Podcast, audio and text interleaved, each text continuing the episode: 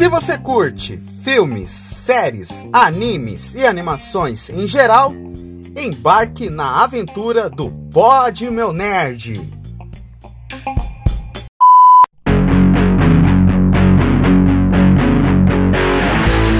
E aí, gurizada? Tudo bom com vocês, meus jovens? Começando mais um Pod Meu Nerd aqui.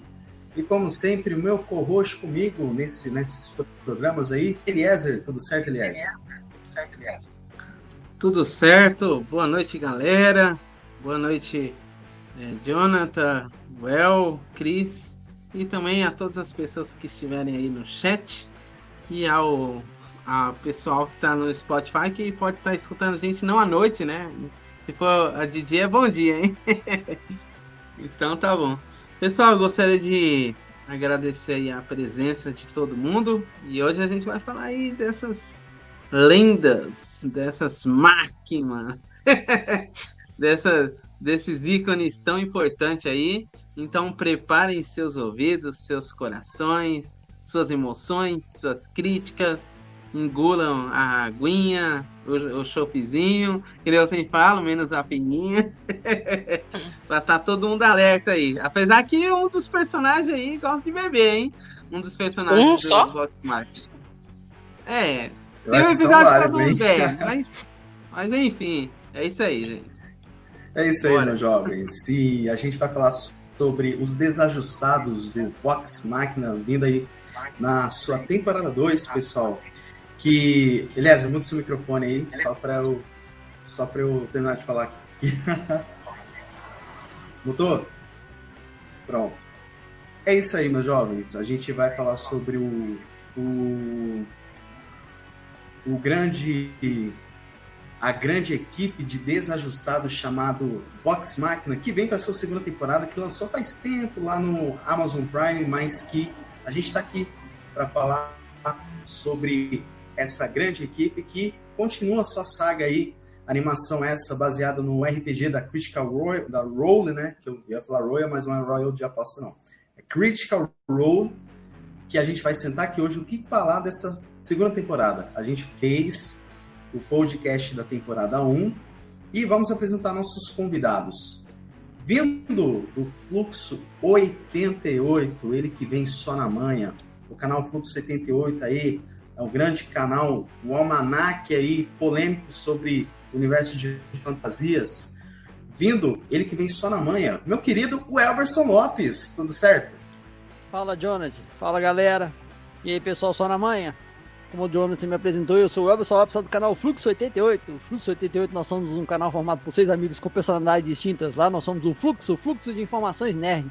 Nós somos um DeLorean do entretenimento, falando de tudo um pouco da cultura pop. E é um prazer mais uma vez estar aqui participando do, do podcast aqui do canal do Jonathan. E esse é um desenho que me agrada muito. Na verdade, eu nem conhecia esse desenho. Eu fiquei conhecendo esse desenho através do Nando, da biblioteca do Nando, que ele comentou a respeito desse desenho. Eu tinha colocado na minha lista da Amazon, ficou lá meses e tal, eu não dei muita ideia, não. Aí, numa live, ele comentou por alto que esse desenho era muito bom, eu decidi ver. E realmente falei, porra, esse desenho é do caralho. É isso aí, meus jovens. E quem volta aqui, ela que apareceu em The Witcher, um monte de programa legal por aí, e também fez o podcast da temporada 1 dos nossos desajustados do Vox Machina, agora vindo de um novo projeto, não é mais do Ohio, e sim agora vindo do Regeek. Cris, tudo certo, Cris? Oi, oi, pessoal. Peço desculpa por ser o fantasminha da live, mas é que infelizmente a câmera não tá funcionando. Mas estou muito feliz porque tá aqui. Como o Jonathan falou, eu tava na primeira temporada. Eu fui uma das pessoas que ficou em cima insistindo pelo cast da segunda. Porque eu adoro é, Vox Machina. E como o El falou, eu acho que ele é um desenho muito bom. Ele pode não ser tão revolucionário a conto de animação como muita gente fala, mas ele é uma história muito legal. E eu sou muito fã do Skeleton, porque qualquer é, é, desenho que tem um cara que canta e a magia dele vem do canto, pra mim já é incrível. Não tem como ser ruim. E não é. Não é não, hein? É isso que a gente vai comentar sobre a temporada 2. A gente está no Spotify, Deezer, Amazon Music, qualquer agregador de sua preferência, mas também nós, a gente está aqui no YouTube, que escuta nosso podcast aí, se inscreveu no nosso canal, Curtiu lá no Spotify, as estrelinhas aí? Por que, que você não curtiu? Você tá esperando o quê? Se não, eu vou falar igual o, Vo o grupo Vox Máquina. Vou botar pra fuder aí, hein? Gente, brincadeira, tá? é, pessoal, uma brincadeira, tá? É, em si, pessoal, vamos para o, vamos para o programa.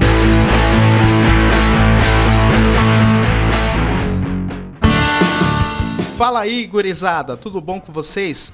Antes do episódio iniciar, eu vim convocar vocês para se inscreverem lá no nosso canal no YouTube. Sim, exatamente. Nossas lives de gravação ocorrem sempre lá no YouTube. E este episódio que você está ouvindo agora foi gravado lá no nosso querido canal. Só você digitar no YouTube POD Meu Nerd que vocês acham nós. Então nossas lives de gravação ocorrem no YouTube e se inscrevam lá, galera. Compartilha, ativem os sininhos e sigam nossas redes sociais, arroba podmeunerd e arroba podmeunerd tudo bem? E continuem com o episódio.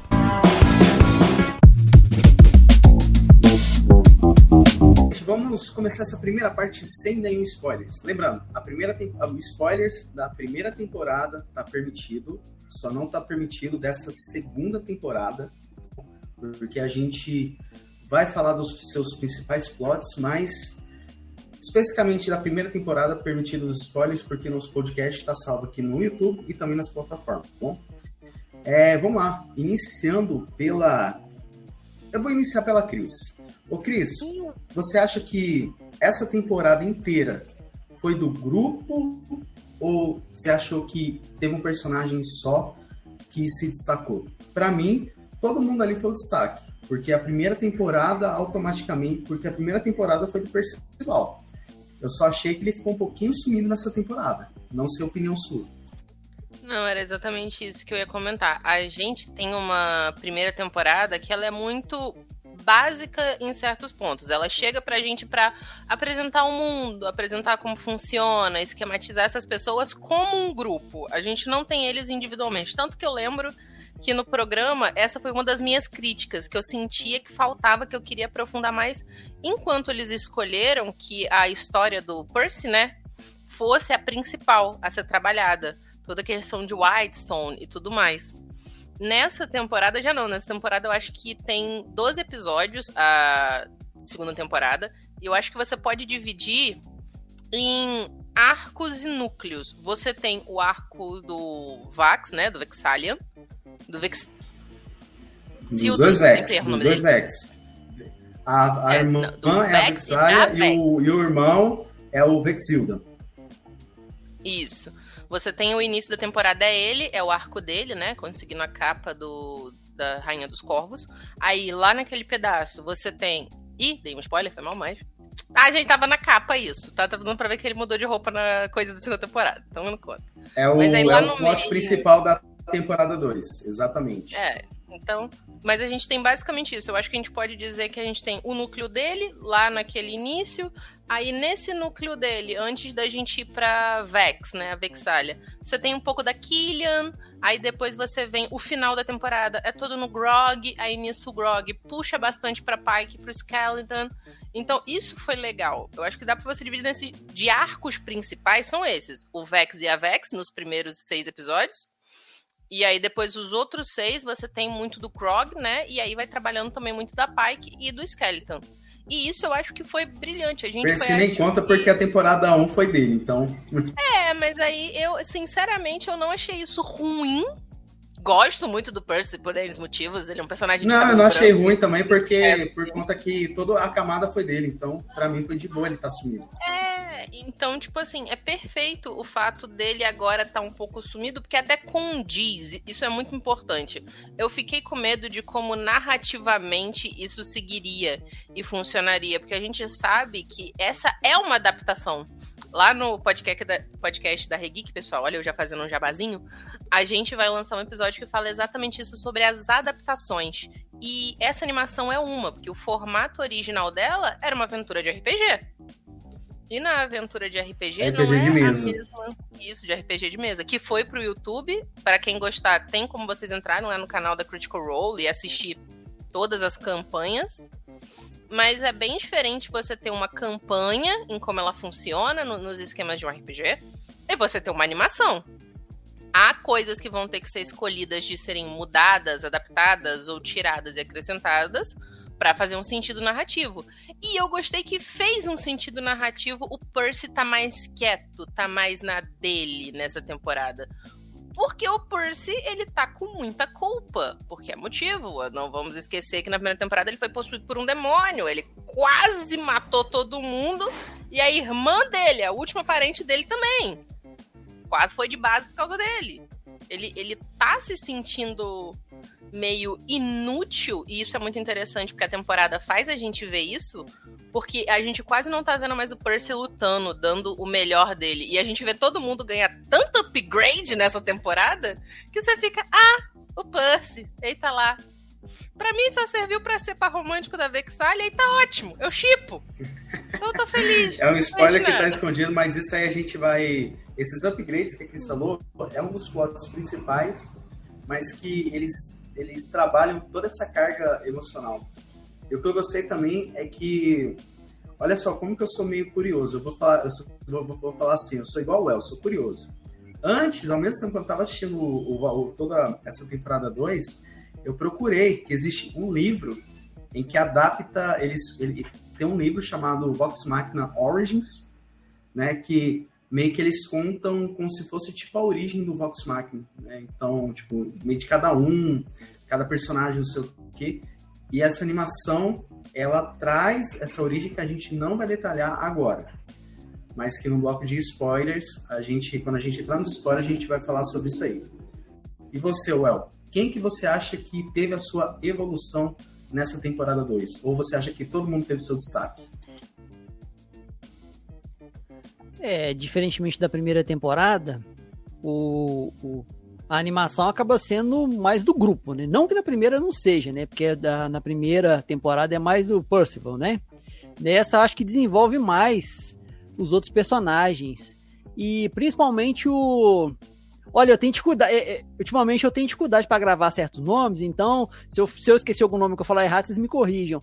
O grandão lá, meio, meio ogro, orc lá, é não, Grog, não, né? gente, gente, ó, não, ó, antes de você entrar, vamos, vamos apresentar os nossos personagens, ó. O Skella é o, bar, é o, é o bardo. O Grog, que é o grandão, a gente apelidou lá no nosso programa de Drac genérico. De Drac, genérico. Drac genérico. Drac genérico. Mas ele ganhou barba ah, essa temporada. E sim, ele ganhou barba. Seria ele porque a gente genérico agora? É, exatamente. E também a, os, os gêmeos meio elfo, que a gente apelidou também, o, Ve, o Vax e a Vex, né? Então, é, e o Skellen é o bardo, né? Que eu já falei. Aí tem a Pike, que é o normal, né? E a gente apelidou a Killith, de a elfa da árvore. Pode continuar. É, então, o arco, o arco dele eu achei ele bem interessante. A relação dele com a, a gnominha lá, clériga. E eu achei isso bem interessante. Só tem uma coisa nesse desenho que eu não gosto muito, mas é uma coisa muito pessoal minha, tá, gente? Não, não é botando defeito, não. Porque no grupo, é, quando eu jogava RPG, eu sou lá do Dungeons and Dragons, lá da, o primeiro que foi lançado no Brasil, lá em 94, da Grow, tá? Aquele que vinha na caixa, tinha um dragão lá, dragão vermelho lá desenhado pelo Jeff Joguei caralho, eu sou dessa, é, eu sou dessa época aí, entendeu? Então, quando eu jogava RPG de mesa, eu sempre, sempre, sempre eu jogava com guerreiro.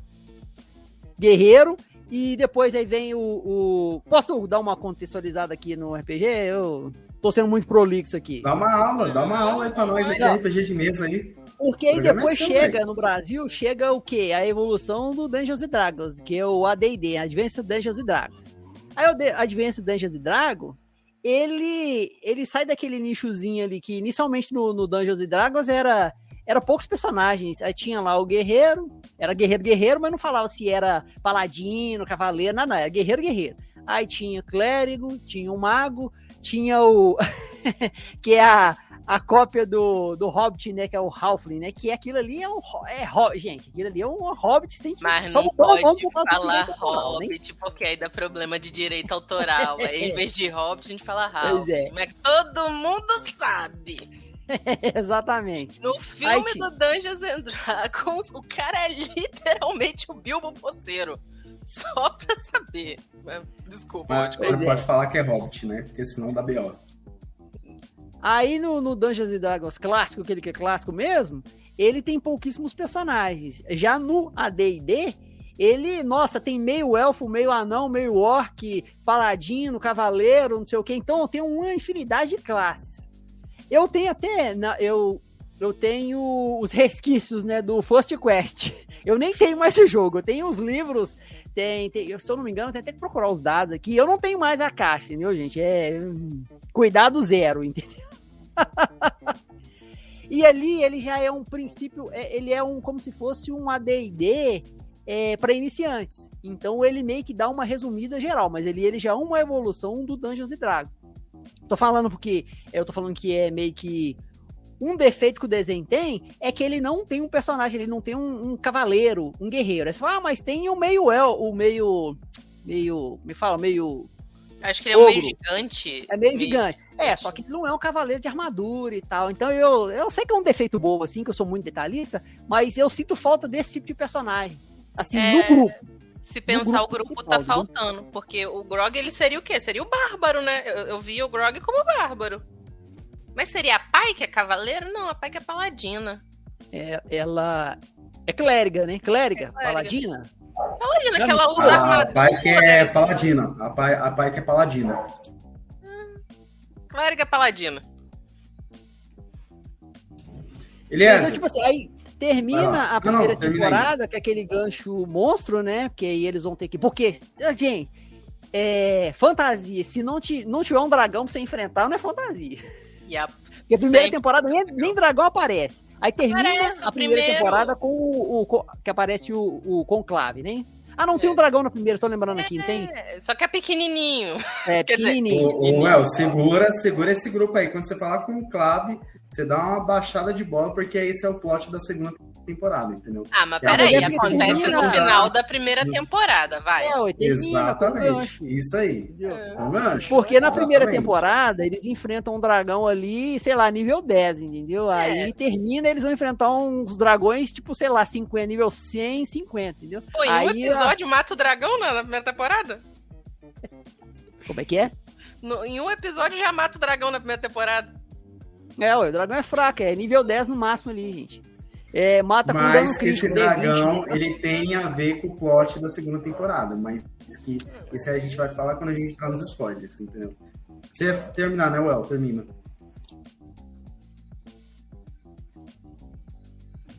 Beleza? Quem que você acha que evoluiu nessa temporada? Todo mundo ou teve um destaque, na sua opinião? Teve um destaque, na sua opinião. É, eu, eu acho que dá mais para a gente notar a falta da presença de alguns personagens, que nem no caso o Mr. Percy, né? E também a, a nossa querida é, elfa da árvore, a Rena. a Rena. É porque assim. ela deu, ela deu uma sumidinha, mas não tem problema. É, mas é assim, eles deram uma sumidinha porque eles tiveram grande destaque na primeira temporada. Então, essa temporada foi mais para destacar as outras pessoas, né? Que, no caso, é, vieram algum, algumas coisas à tona aí, que a gente vai discutir no plot com spoiler, mas. Ah, cara, o Drax genérico deu uma boa. Uma boa parecida, né? Na verdade, ele ele parou de ser o cosplay do Drax e teve uma personalidade própria aí. Eu acho que os caras conseguiram trazer aí uma identidade mais autônoma para ele, porque ele sem a barba, cara, era cópia de um é Ctrl C e V. Mas agora ele barbudão, né? É, a gente pode dar spoiler visual que não tem problema. Ele tá barbudão, na capa do, cara. Tá na capa da. Do, tá na, tá, isso aí tá na, tá na capa do, da temporada, pode dar. Da só aparência que, dele, porque tá na capa. Só que. Só que ele parou de ser o Drax genérico e começou a ser o Kratos genérico, mano. Pô, mano, ele parou de aparecer com Drax e começou a aparecer com Kratos do, do God of War. Mas Não, ficou que ele fica igualzinho mesmo. Ficou bom, ficou bom.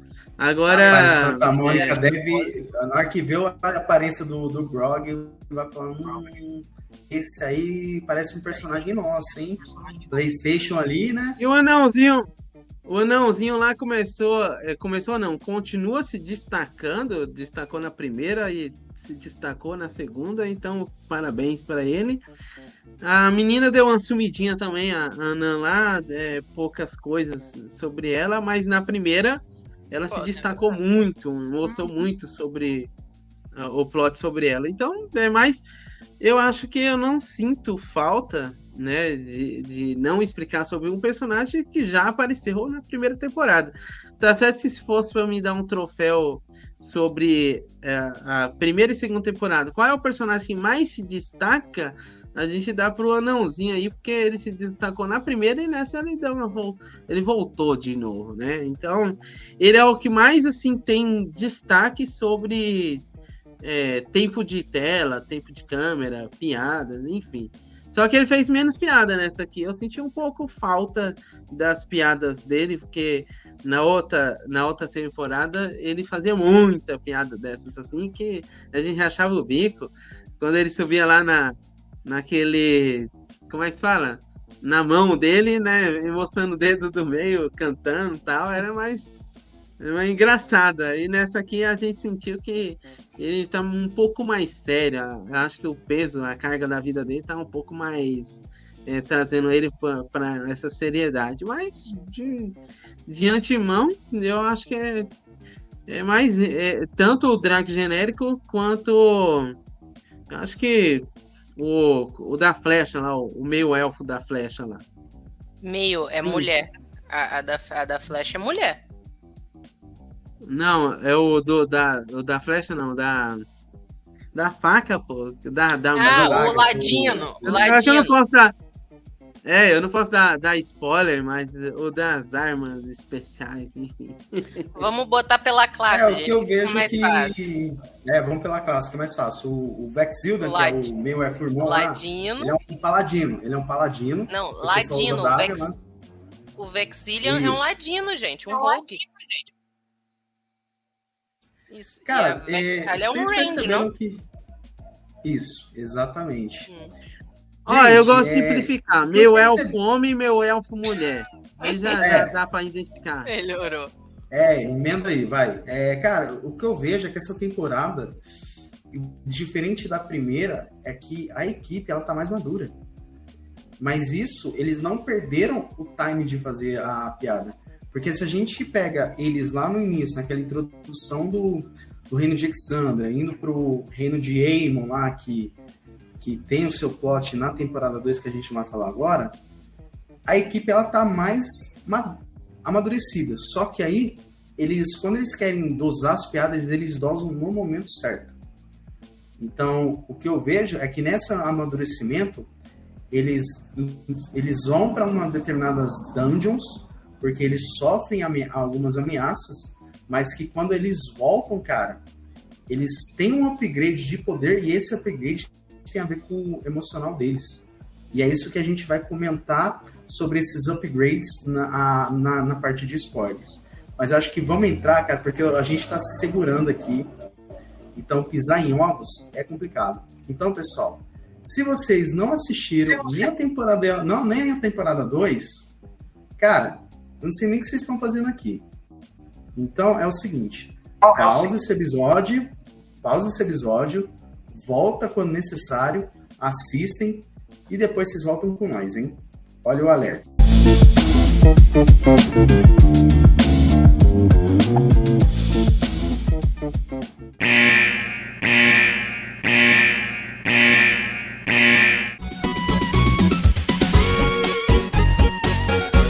Entrando nessa parte de, de spoilers, é, vamos começar. O que, que, são esses upgrades que tem a ver com, com os seus amadurecimentos emocionais.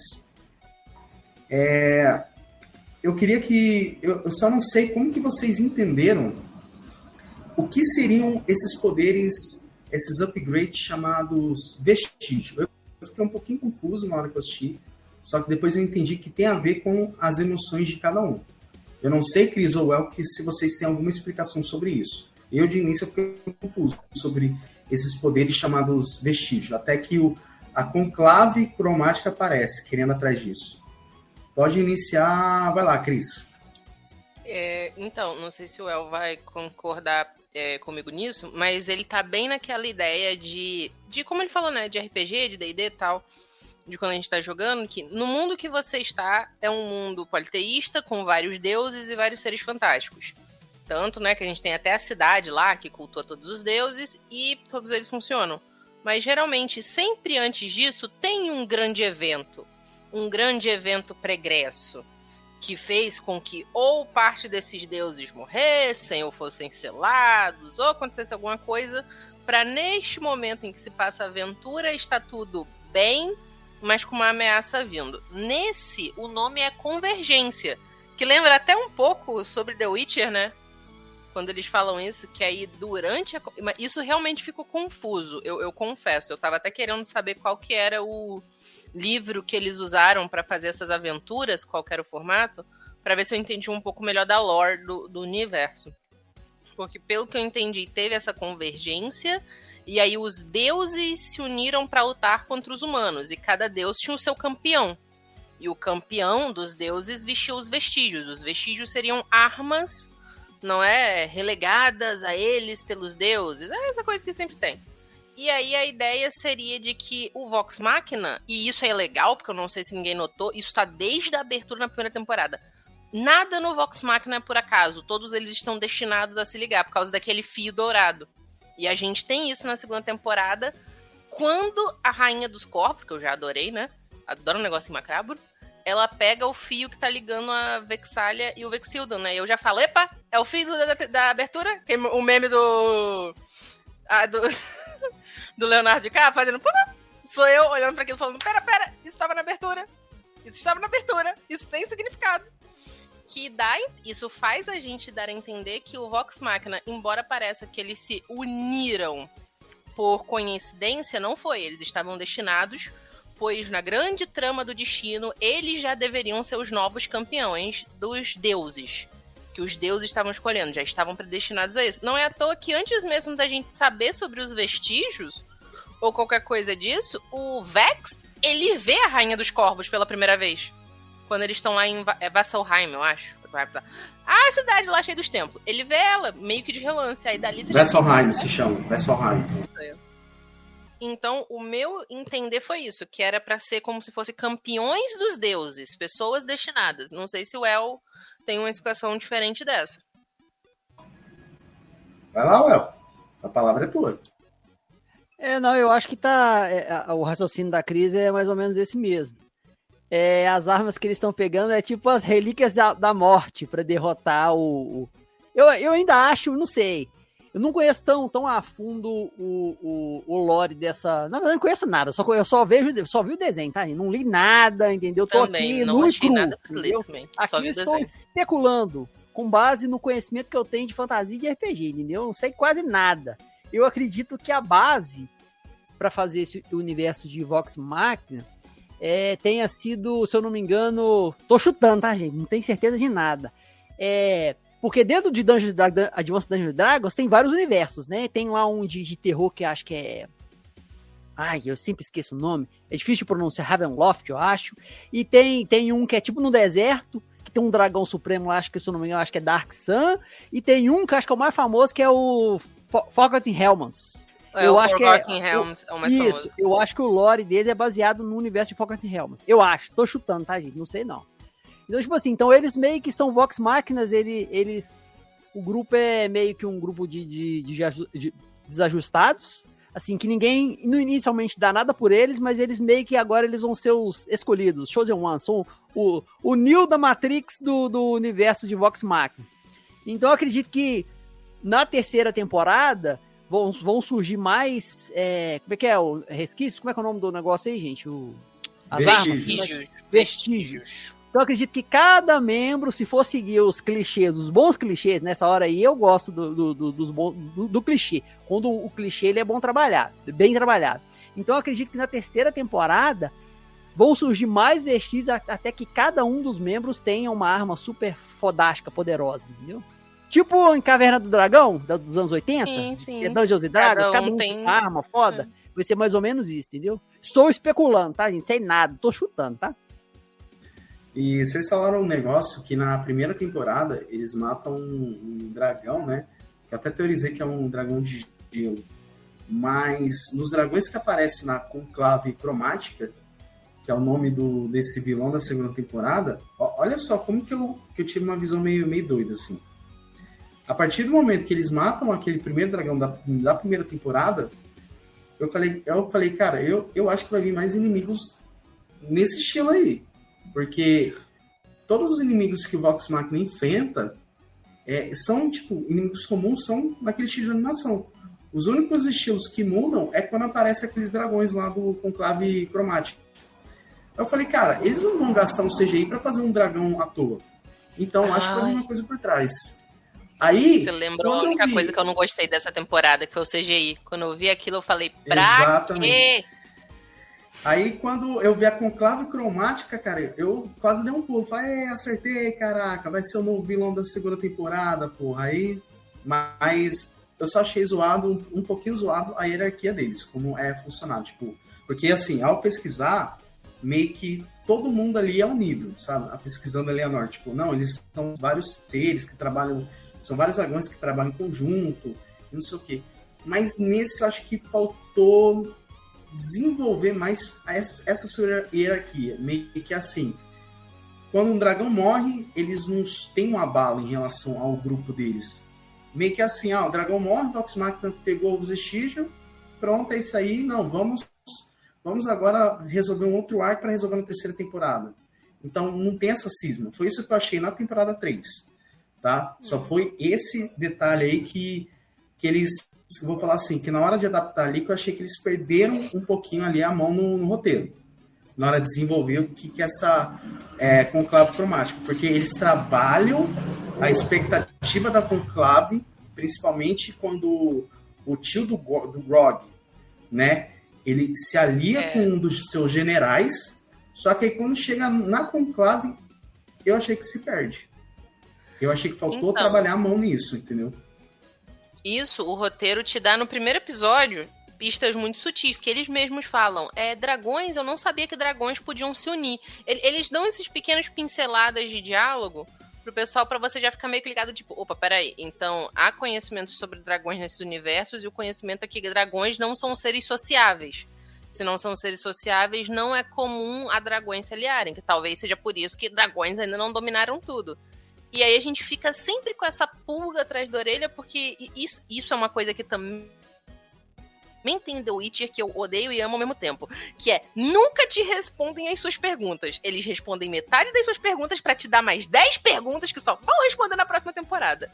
Que, tipo, na primeira temporada, o que que tava na minha cabeça o tempo todo que me incomodava? Gente, por que que essa menina escuta esse assovio quando tem dragão? Por que que esse dragão tava querendo destruir o exército de não sei o que? O que que vai acontecer? Aí, beleza, chegou com clave cromático lá no primeiro episódio, eu achei. Respondeu minhas perguntas? Não, porque agora tem exatamente isso aí que você falou eles se uniram, mas dá para você ver que não é uma união 100%, por algum motivo se uniram a esse Tordek, né? Que é, o, que é o dragãozão lá do fogo.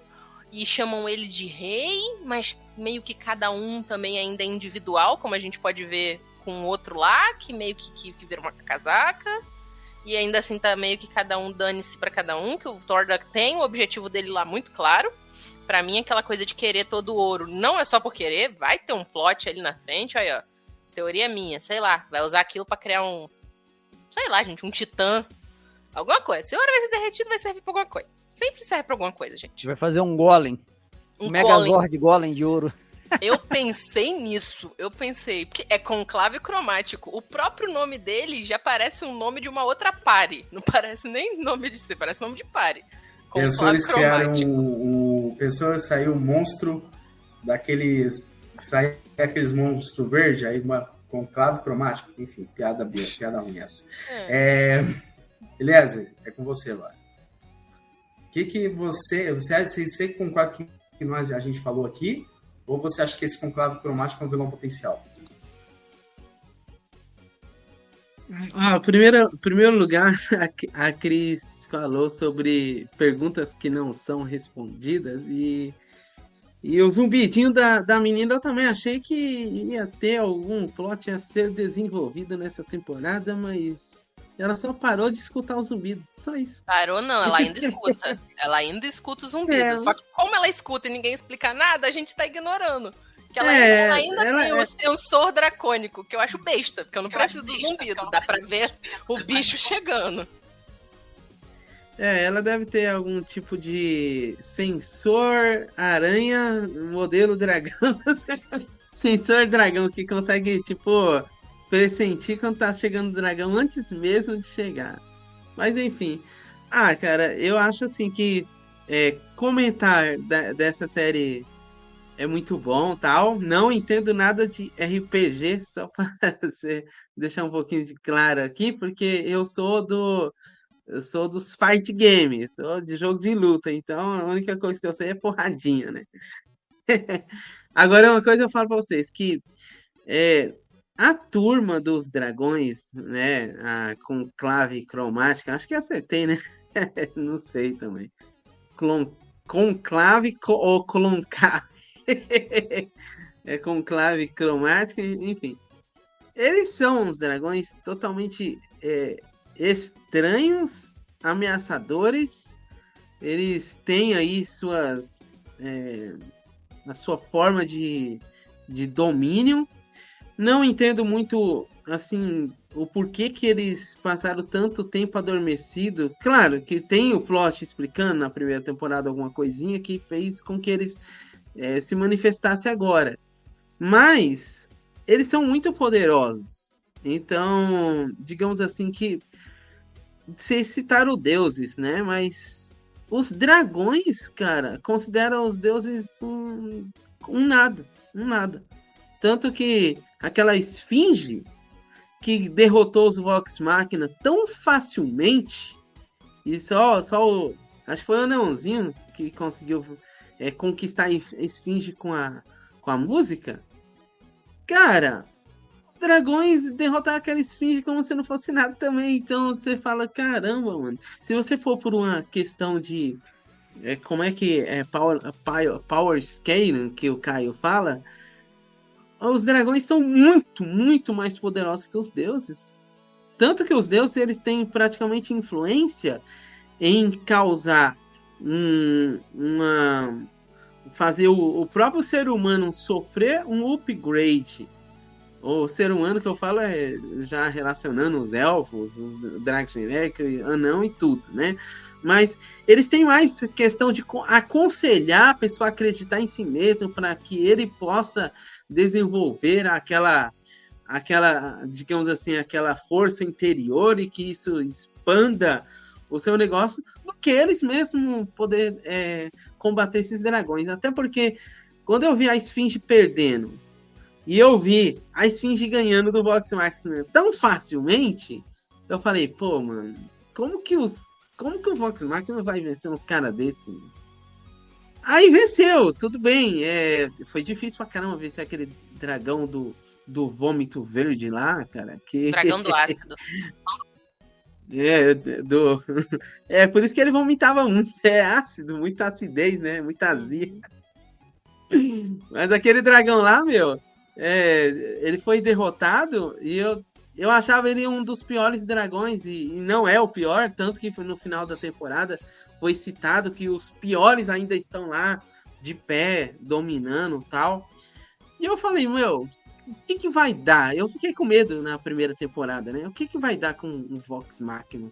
Porque eles venceram com tanta dificuldade, que nem o, o El falou, o dragão nível 10, com tanta dificuldade eles venceram naquele dragão. Imagina esses dragões aí que em, em, um vômito, em um fogo, em uma coisa assim, acaba com a cidade inteira, rapidinho. Como que esses caras vão vencer? E aí você vê, é, é, isso que eu gostei. Eu gosto dessa série porque eles, eles trabalham muita coisa assim que. Eles não venceram assim na facilidade. Teve que ter situações que trouxeram a vitória para eles, que nem a parte quando ele, o dragão engoliu lá os dois. Meu Deus. Né? Eles conseguiram escapar. é só por causa do anãozinho. Se não fosse o anãozinho, aquela mãozinha dele. Eles não tinham escapado daquele, do, da acidez, não. Mas enfim, se não fosse esses Deus Ex Machina, olha, rimou, além de Vox Machina, com Deus Ex. Deus. com. Nossa, eu até me perdi no nome aqui. E é um trocadilho tão bom que. Deus Ex Machina com Vox Machina. Isso. Aí eu falei assim, meu, foi tão, tão bem trabalhado que a, a, a vitória deles é totalmente justificável. Mesmo eles sendo muito fracos ao ponto de ser derrotados pela Esfinge, eles sofreram alguns, alguns upgrades lá que esses upgrades fez com que no finalzinho o, eu não vou falar Super Saiyajin não, que não tem muito sentido, mas o como é que é o Jonathan? É Senseiya. O Senseiya interior deles fizeram com que aquela força deles aquele Eles ouviram Atena. Ouviram Atena e sentiram Sim. o cosmo dela. É, elevaram o cosmo é, deles sete, até o sétimo sentido. Até o sétimo sentido. elevaram, elevaram o sétimo sentido, ouviram a deusa dos cosmos. Aí, ó, tá tudo interligado aí. Por mais... A deusa dos corvos é meio filha da puta. A deusa dos corvos não ia ajudar, não. Não, mas ela, ela, eles conseguiram enxergar, né, ela lá e tiveram hum. modificação. É comentário meme, tá? Porque não, não foi isso que aconteceu, mas... mas assim, meu, Cara. foi justificável. Agora, é, eu não gosto quando tem vitórias é, sem justificativa. Tipo, é, sei lá, os caras vai e, e, do nada o cara vai e, e mata um, um, dragão que pode dizimar uma cidade aí sem justificativa. Não gosto. Agora, nesse caso aí, não. Tanto que até o Drax, o Drax é, genérico. Nem sei porque eu tô chamando o cara de Drax, mas enfim, né? até o Drax, cara, quando ele fica forte, tem uma parte lá que ele, que ele dá um, um forca um abraço de urso lá no pescoço do dragão, tipo, você não vai sair daqui não, seu desgraçado tal. Falei, mano, tá da hora, tá da hora. Agora, não sei a opinião de vocês, mas é isso. E dá para vocês entenderem que, assim, a importância do, dos vestígios, assim. É, o que eu achei mais interessante é como que os, os vestígios, eles, é, eles revelam quem que é a verdadeira persona de cada um. Isso eu achei legal. É, principalmente quando mostrou quando o, Grog, né, que é o nosso Drac genérico, agora que o Eito genérico aí, ele usa aquela espada negra, né? E cada vez quando mais ele usa, mais tipo ele se lembra de quem que ele era. Isso eu achei é, interessante. Eu até vejo a mesma é, referência até um pouquinho na Bíblia ali quando quando não, não, não na Bíblia, mas em outro material, quando ele destrói, ele perde a força dele. Eu achei um, uma camada interessante, né, que revela assim que tudo que o, o Grog ele pensa que está nas suas armas, está em alguma coisa. E tanto que de início eu achei quando ele treina com aquele velho lá, né, que arrebenta ele quando ele perguntar de onde vem sua força, eu achei que de início era um Deus Ex Machina, mas não, eu achei que é, foi uma foi coisa uma... muito bem colocada de roteiro bem lá. Colocado, a, Atena, a Atena do Drake genérico é, é, é aquele velho lá. É a Atena é. dele. A Saori é muito boazinha. O velho é maneiro, porque o velho é realmente. Ele, ele, é, ele é o sacerdote do deus da porrada. Então, se ele é o sacerdote do deus da porrada, ele vai funcionar em você como? Dando porrada. Então ele. Aí, aí quando o Drax fala, você quer falar que vem do meu coração, eu falei, ah, não é isso, meu velho. Não. Não tô sem tempo. Então dorme com essa, vai o resto da temporada com isso na sua cabeça, que você ainda não entendeu, mas você vai. E aí você vê, e eu achei muito inteligente, né? Eu achei bem inteligente da parte deles o fazer isso com o Grok, porque ele até a primeira temporada ele era alívio cômico. Você não dava nada para ele. E, foi, e, foi, e é muito legal, porque ele não deixou de ser alívio cômico. A, a própria espada quando ele tá lá com ela, é muito engraçado como ele conversa com a espada. É a porcaria de um item demoníaco do caramba. Ela é que nem a.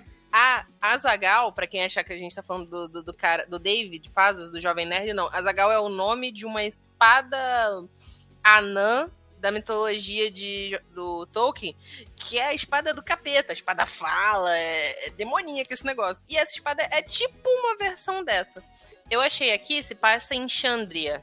Toda a mitologia e toda coisa. E Chandria é um dos reinos lá do D&D. E aí, ele falando com ela que é a porcaria de um item que seria nível o que é aquilo? É uma espada daquela nível. Pô, um nível 100? um item nível 100, um, um, um, item raro. Aí a porcaria de um item raro, maléfico, a espada que era de um lorde vampírico demoníaco do caramba. Aí o Grak, pô, espadinha, sedentinha, fica calmo, eu vou arrumar sangue pra você. E, e, é bobo, porque faz sentido com o personagem. Não podiam chegar agora e botar o Grog todo sério, todo todo falando difícil, todo sentindo. Não, porque ele não é assim. Ele é um paspalhão. Mas ser um paspalhão não quer dizer que ele não vai ter um desenvolvimento de personagem. E é muito fofo quando a gente vê como ele lida não só com a Pike, mas com a Pike, né? Que a gente descobre que foi ela que salvou ele, porque ele salvou ela quando ela era criança e tal.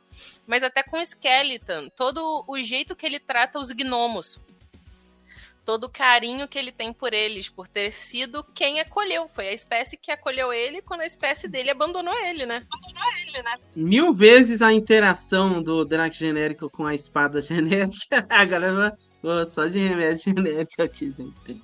Mas mil vezes a interação dos dois do que a do, do Frodo com os anéis. Ah, que é só... isso, não começa, gente. Fala mal de meu Tolkien não, hein? É, mas tudo bem. Continue, continue. Fala mal de meu Tolkien não, hein?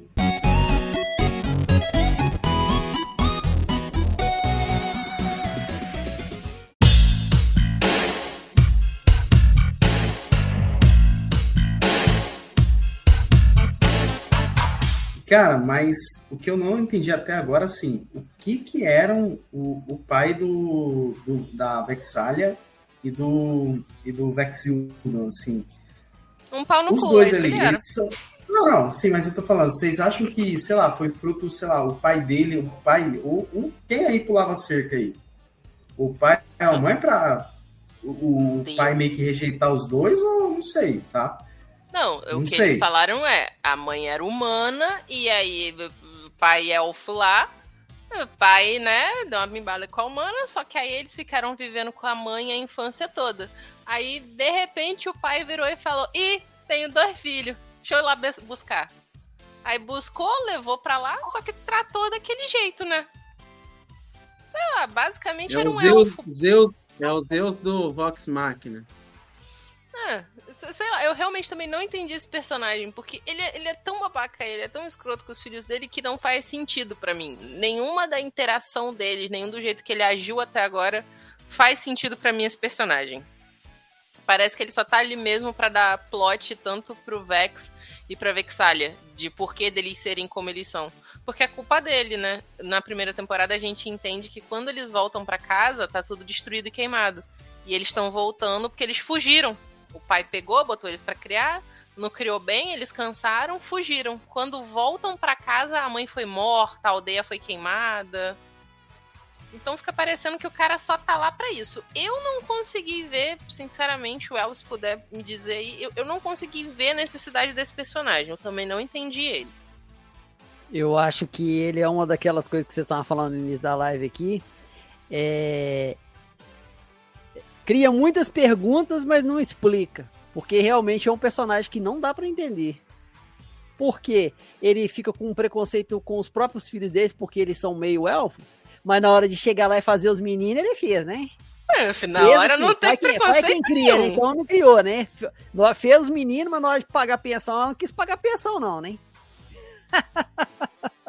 não, realmente, é, é, é, uma ponta solta também que não faz muito sentido. Apesar de que, se a gente for olhar é, alguns elfos e algumas fantasias, eles são meio arrogantes, né? Só que é, é, é sem sentido também, porque se o elfo é, é arrogante e ele quer manter o sangue puro. Pra que, que foi humana? Lá? É, exatamente. Pra que, que ele fez um filho numa humana? Entendeu? Eu até entendo, tá? Mas. É, a gente não viu ainda o desenho da humana. Vai ver a mulher. A mãe deles era muito bonita. Os filhos são muito bonitos, tá? Meu crush naqueles dois. Mas vai, vai saber, né? Vai saber. Não faz sentido. E ainda mais tem uma coisa que, além dele ser elfo, dá a entender que ele é um elfo da nobreza. Ou seja, tem mau motivo pro cara ainda ser fres frescurento. Aí me diz, se o cara era um elfo da nobreza, pra que caramba ele foi parar lá na cidade humana, vilinha de boa, pra ficar com a, com a, com a camponesa? É, tem que ter uma justificativa aí, meu querido. Entra, É. entra naquele negócio, né? Mais pergunta do que resposta na temporada 2. Uma, uma dúvida que eu tive é sobre aquele aquele reino diferente lá, porque Ah, o reino assim, férico. eu não curto, é, eu não gosto de- desse tipo de, de reino, até porque é uma das minhas críticas em uma série que vocês nem assistiram ela. É, é difícil de, de pronunciar. É, como é? Shannara Chronicles. Enfim, é o. Não, é uma série que o Frodo lá faz com aquele. Com Ah, outro, Dirk com outro Gently? na primeira- Isso. Aí na Viagem andou. segunda temporada vem a parte da fantasia que, que tira. Sei lá, eu não, não curti muito quando in- incrementaram a fantasia do nada. Tipo, é que nem algumas pessoas falam, tiraram do. né, pra, pra fazer uma fantasia do nada, assim. Né, porque tava indo tudo bem no mundo real e não sei o que, e do nada, fium, o mago, é fada, é sininho, é não sei o que, enfim, né? Agora, eu não entendi aquele reino, porque aquele reino, É o ele reino apareceu férico. naquele lugar. Isso, mas ele já era de lá? Ele Não. apareceu lá do nada? Não, isso é Como que- explicado. Os como- elfos, eles têm magias, que eles não dizem quais magias, só falam que são meios de que quando dá BO, os elfos são babaca. Deu pra entender que nesse mundo aí os elfos são muito babaca, que até agora eu não vi um elfo legal, tudo tá. E a ideia é, quando dá merda, tipo, cinco dragões destruírem a maior cidade do continente e, e começar a detonar tudo, o que, que os elfos fazem? Eles conseguem transplanar todo o reino deles, né? Que deu pra entender que é uma super capital, para um outro plano, simplesmente. Aí, por magias, meios arcanos, aí como, aí você tá querendo muito, mas dá a entender que eles fazem lá. Ô, Cris, mas então, você tá falando que os elfos. a galera vai me bater. Você tá falando que os elfos de Vox Máquina são babacas? Então os elfos de Tolkien também são babacas. Porque o Não. Sauron começa a fuder tudo lá, eles ó estão vazando Olha pro oeste e não querem nem saber, tá? Calma aí, vamos, vamos por partes. A gente tem Os que elfos, admitir. tá vendo? Os Yeah. elfos são FDPs já, é, ó, já é clássico, eles são FDPs clássicos, entendeu? O Eu bicho começa a pegar, ó, nós vamos vazar, entendeu? Olha só, olha só, que são fujão não, fujões. vou defender. Eles lutaram, cadê a primeira, a primeira era? A primeira era e a segunda era foi só elfo morrendo. Aí veio, voltou o Sauron, a galera falou, ah, cara, já deu, né? Duas vezes. Última aliança, de- e olha só, vou defender, porque eu vou defender quem? Menino Elronte. Que menino Elronte é meio elfo, tá? Porque ele tava lá na última grande aliança de homens e elfos, ele viu o Isildur. Foi o Isildur foi Obrigado, meio Anéis de Poder, você fez seu trabalho, tá? Obrigado. Exatamente. Tava lá com o Isildur, falou, Isildur, acabou, taca aqui no fogo. Já te trouxe o menino na porta. Deixou o menino na reta. Só faltou pegar a mão dele e fazer assim, joga, joga. Tá pegando fogo, joga aqui. Que que o moleque fez? Merda. Enfiou a porra da do dedo fugiu. Se fosse eu, virava e falava, ah, mano, quer saber? Vou me mandar. Acabou, cansei dessa merda. Tinha chance de acabar com tudo nessa caceta. Por culpa de um filho da puta. Um moleque merdeiro. Eu vou ter que voltar pra lutar com essa caralha de novo? Depois de dois milênios? Ah, não vou. Mas não vou mesmo. E pra combinar, tô com tanta raiva que nem vou deixar minha filha ficar com esse menino barbudo. Menino barbudo? Menino barbudo cabeludo, tá em ambiente de música. Ambiente de música, ambiente de droga. Fuma, fuma com o Hobbit. Fica fumando carcoia de Hobbit. Não quero, não. Bora, Dwayne. Mas eu acho que é por Cris, isso que eu- pergunta meme. Pergunta meme pra você rapidinho, mas não perde a raciocínio, não. É, se fosse o Drac genérico utilizando o anel, ele ia conversar com aquele anel lá? O que, que você acha? Ia. Ia ser uma conversa bem divertida. Ia ser umzinho.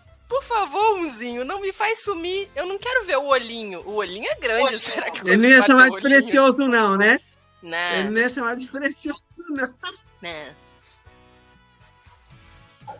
Vai lá, Well, com você. É, bora, Well. Você fala, Eu você acho que falando. é por causa dessas coisas que eu acho que eu gostei tanto de Vox Machina.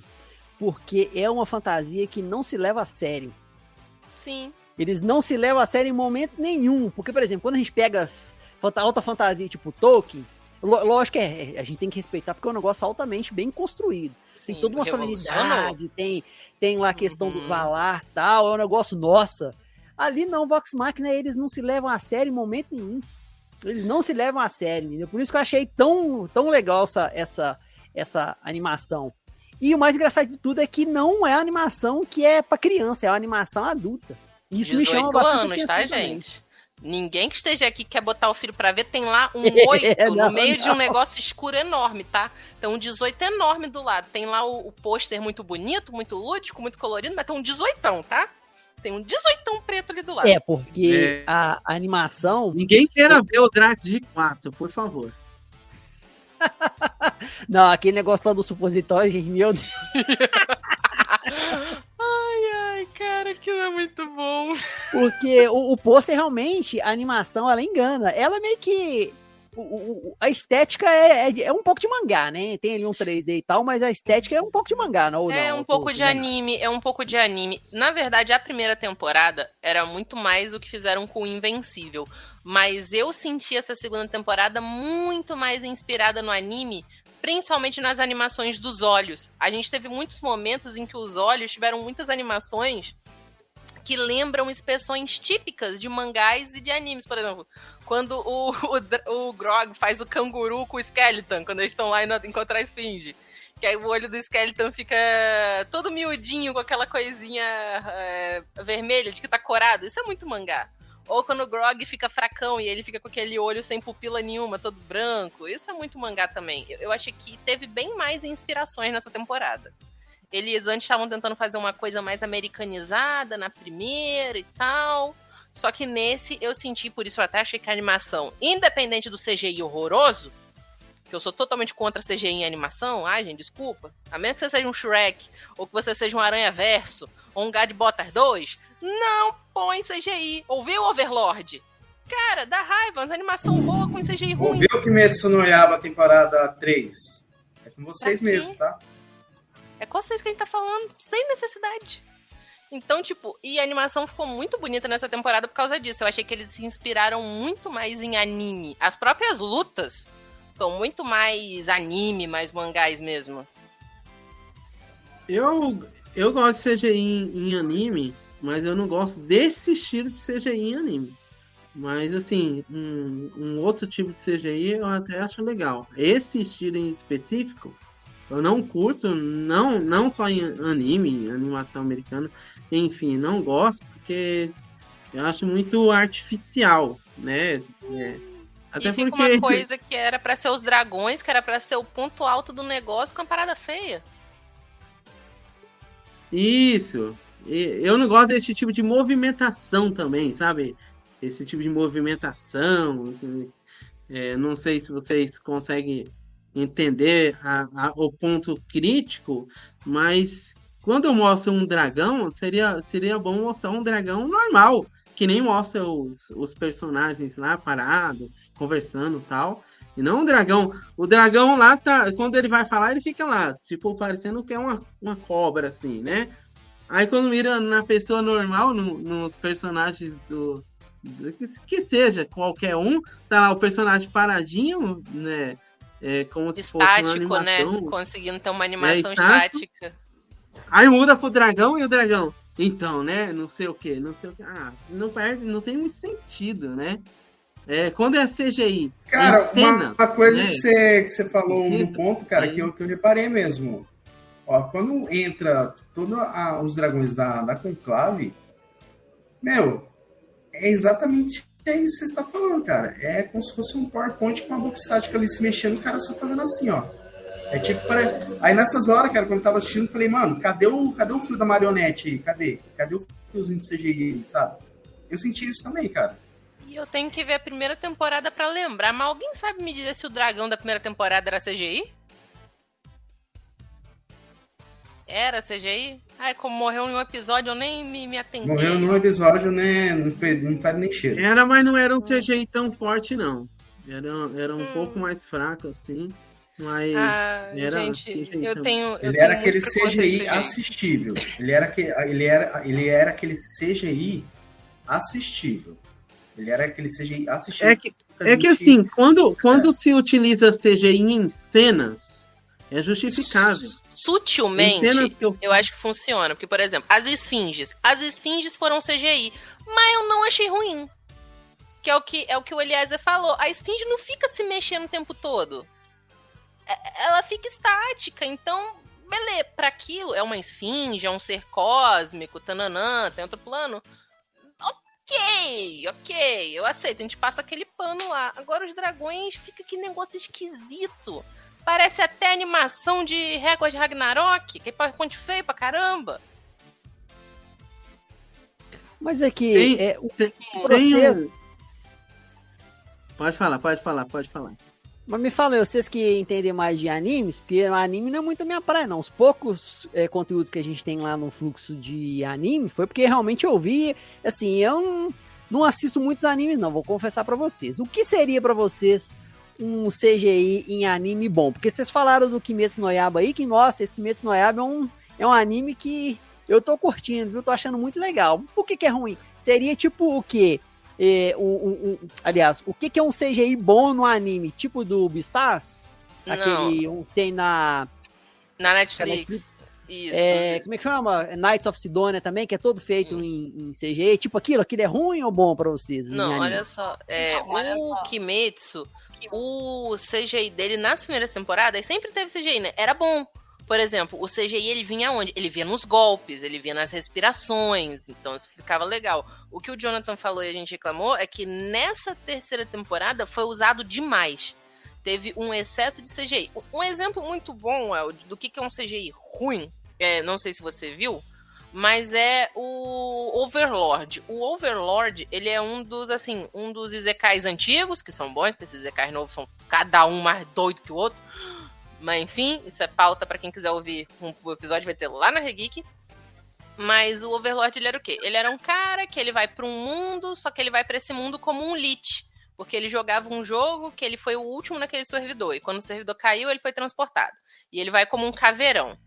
E aí toda a história é a gente ver essa pessoa virar um grande vilão. Entendeu? E- então é uma, é uma jornada do herói reversa. E a história é muito boa, porque você vê as maquinações, você vê o Ainz e tal. E tem uma animação boa em certo ponto. Só que eu não sei por que o estúdio enfia de botar uns troços de CGI que geralmente, por exemplo, o Ainz, ele é todo feito em desenho normal, tradicional, computadorizado, colorado e tal. E o desenho dele é muito bom. Só que aí inventam de botar ele num esqueleto de CGI. Aí inventa de botar um exército de CGI. Sabe aqueles exércitos de CGI fake que a gente vê em filme? Você sabe que é CGI? Imagina tudo isso numa cena. É uma grande cena de batalha e, e realmente vai ser uma batalha épica e não sei o quê. E quando você vê na graphic novel, porque tem uma novel e a novel é lindíssima, são os seres demoníacos horrorosos, bem cutulescos descendo, e aí você fica esperando uma parada quase que berserker nessa cena e desce uns bonecos feios do posto, duro, com a movimentação Ó, só pra eu te explicar um bom exemplo El, de CGI bem encaixado em anime. É, assiste Chainsaw Man, Chainsaw que foi Man. produzido Tem um... a- que foi produzido pelo mesmo estúdio que fez o Attack on Titan, o, o mapa. Uhum. O seu traço É na bom. animação, ele é muito forte, ele é muito forte. Só que acontece, quando chega nas batalhas que precisam ser épicas, eles dão um toque de CGI. Opa! Eles dão um toque de CGI, só que não é aquele CGI assim, que cobre a tela inteira. É, são elementos, um exemplo. Tipo, um inimigo tá chegando um protagonista para dar um golpe.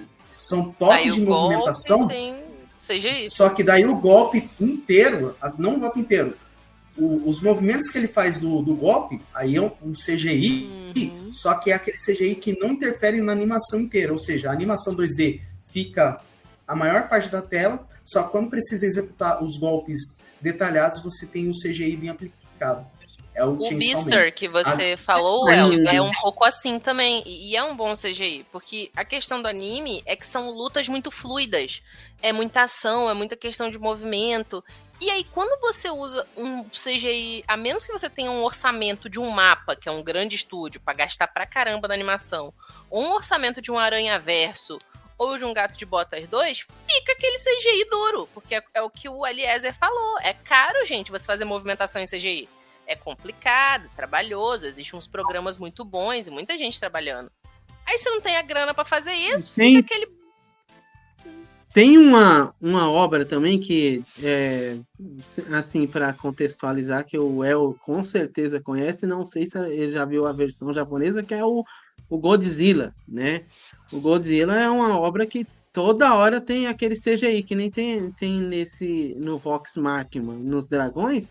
Eu não sei se é uma coisa meio que padrão dos caras querer colocar CGI em, nesse tipo de réptil gigante e tal, para ficar uma coisa mais real. Eu não curto muito, mas assim, no Godzilla, quando ele tá de costa andando assim, até fica legal, né? Quando, quando ele tá de costa, mostra assim a- as partes da. a- as escamas, né? Mostrando assim, é legal. Agora, a todo momento, quando eu mostro ele de frente e tal, fica nesse, que nem o Jonathan. Como é que é, Jonathan? Você falou? Fica toda hora assim. Aí não é legal, não. Agora, é, puxando um pouco o gancho é, sobre CGI. E o cenário tem- estático é, aqui atrás, ó. O cenário estático que- aqui atrás. É que nem a gente. é, depois a gente volta a falar do Fox Machina, mas é, é até bom, é um tema legal de se tratar. Tem dois tipos de CGI que é, a gente pode comprar. Um CGI é CGI de câmera, que é quando a câmera ela começa a dar as voltas, né? Que no caso é jogo, seria jogo de câmera. Ah, seria como se fosse você, um humano, você vai, aproxima a câmera aqui, vira pra cá, vira pra cá, papapá, dá aquele 360 na câmera. É um tipo de CGI, que é legal também, e tem muitos animes que trabalham muito bem nisso aí. O, o não sei se o Death, Death Note lá, não sei se você já assistiu, trabalha muito com jogo de câmera, né? E tem também o CGI no personagem, né? Que no caso, assim, seria para fazer o personagem dar, sei lá, um 360 graus, né? Uma volta para dar um golpe, um ataque e tal, tal. Mas tem, tem obras que nem usa CGI, tem obras que é, eles utilizam a questão do, do, do- dos próprios frames do, do, do desenhista lá que, que faz, assim, enfim, né? E aí fica nessa questão, o que, que é melhor, né? Se é a questão de manter o 2D 2D, se é o 2D e meio trazer, ou trazendo um CGI. E o Demon Slayer, né? Que é o. Eles trabalham também com muitos frames, cara. E tem frame lá que é. É muito. É, tanto que eles demoram muito para fazer essa, essa animação, esse anime aí, porque é tanto, tanto detalhe que demora para sair entendeu? E assim vai, né? É, se a gente for falar. Ah, Cris, uma coisa, explica também. é, você comentou sobre o Isekai. Pra quem não, não assiste anime, talvez não sabe, mas explica aí o pessoal o que é um Isekai, assim, só para o pessoal entender o contexto que você citou aí. A grosso, grosso, grosso modo. É resumido mesmo. Assim, A grosso, é grosso, mesmo. grosso modo é você ou morreu ou por algum motivo foi jogado em algum outro mundo. E esse mundo é de fantasia. Esse mundo é justamente o oposto do que você era. Assim, bem grossão, é isso. Geralmente vai Resumindo ser um parada, caminhão que vai fazer isso com você. Lugar, não sabe, onde- você não sabe o que que é esse lugar. Você se sente perdido. Isso é um Isekai. Exa- exatamente. Mas geral, o Isekai geralmente é um Você mundo tá de em fantasia. coma, você vai jogar um jogo que você entra dentro do jogo sem querer, do nada o jogo te suga e você tá lá naquele mundo, enfim, né? É, gente, públicos Vários- mais desenhos. é Inuyasha, Isekai, que a mina viaja pro tempo, vai lá co- conhecer uns yokai. Digimon, Isekai, entendeu? Viajou, foi pra outro mundo, tem criaturinha mágica e você tem a vantagem de vir de um mundo que você conhece coisas. Isekai. Basicamente isso. Eu ouvi esse Fechou, termo, fechou. eu li esse termo hoje lendo o livro da Cris. Eu não conhecia Ah. esse termo, não, hein? Por sinal, muito bom o livro dela, viu? Tô na página Ah, 50, obrigada. tá, Cris? Amanhã tem mais comentários, tá? Pode deixar. Exatamente, pessoal. Cara, um plot que eu achei interessante do. que eu vou ter que comentar com vocês, que eu acho que foi a cerejinha do bolo, que, que para mim eu acho que elevou mais o meu esquisito da animação, apesar que ela se mantém. Assim, o que eu achei mais interessante dessa segunda temporada é que ela não foi uma temporada densa. Foi uma temporada leve. Ela foi uma Uhum. temporada muito leve, assim. Tanto que, eu, e tanto que em off, eu conversei com a Cris, ô Val, que eu, eu vou ser sincero, eu maratonei, sabe? Nossa, maratonei, por exemplo. Você assiste uns quatro episódios hoje, aí você assiste mais quatro amanhã, e assim foi. Sim, Só sim. que eu achei que dos, do- das coisas que eu consegui prestar muita atenção, tipo, em, em detalhes, não sei o quê, cara, eu já sabia do que já estava acontecendo no episódio. Sem ter você ter aquela necessidade, não, vamos te prender na tela, não sei o quê. Coisa que a temporada 1 fazia. Você tinha que, se você perdesse um frame e não sei o que e tudo mais, isso eu achei legal. E também se entreteve, mas pra mim o melhor, a melhor cerejinha do bolo foi o- a filha perdida do Skellon. Assim, eu acho que é onde que eu, Nossa! eu, cho- eu chorei de rir, cara. Eu chorei, eu chorei muito de rir, cara. Eu, eu não, eu não sei, cara. Pra mim, eu acho que assim, de início, quando eu vejo a série se mantendo, construindo aquelas camadas, o personagem fica mais sério, falei, cara, eu acho que isso aqui eu- a minha nota vai diminuir. Mas depois que che- chega a filha perdida do Skellon querendo matar ele, eu falei, mano. É, minha Ah. nota, essa animação se mantém na graça. Não tem como. Aquela parte, aquela parte que ele descreve a mãe. Ah, desculpa. Aquela parte que ele descreve a mãe da menina foi uma das melhores partes da série pra mim.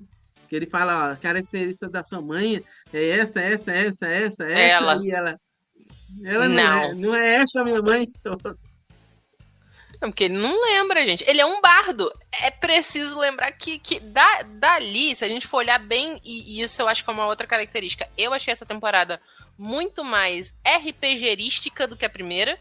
Porque você realmente vê o que o Eliezer falou. e no, no ponto, assim, é o que eu falo. Você tem que- dungeons ali que desenvolvem o porquê dos personagens. Isso, eu achei Isso, legal. tipo, os personagens estão lutando com seres níveis muito acima do deles, eles estão atrás de itens pra poder evoluir. E nesses itens a gente vê que cada um, como passa por uma questão pessoal ou por uma prova, né, emocional, eles upam.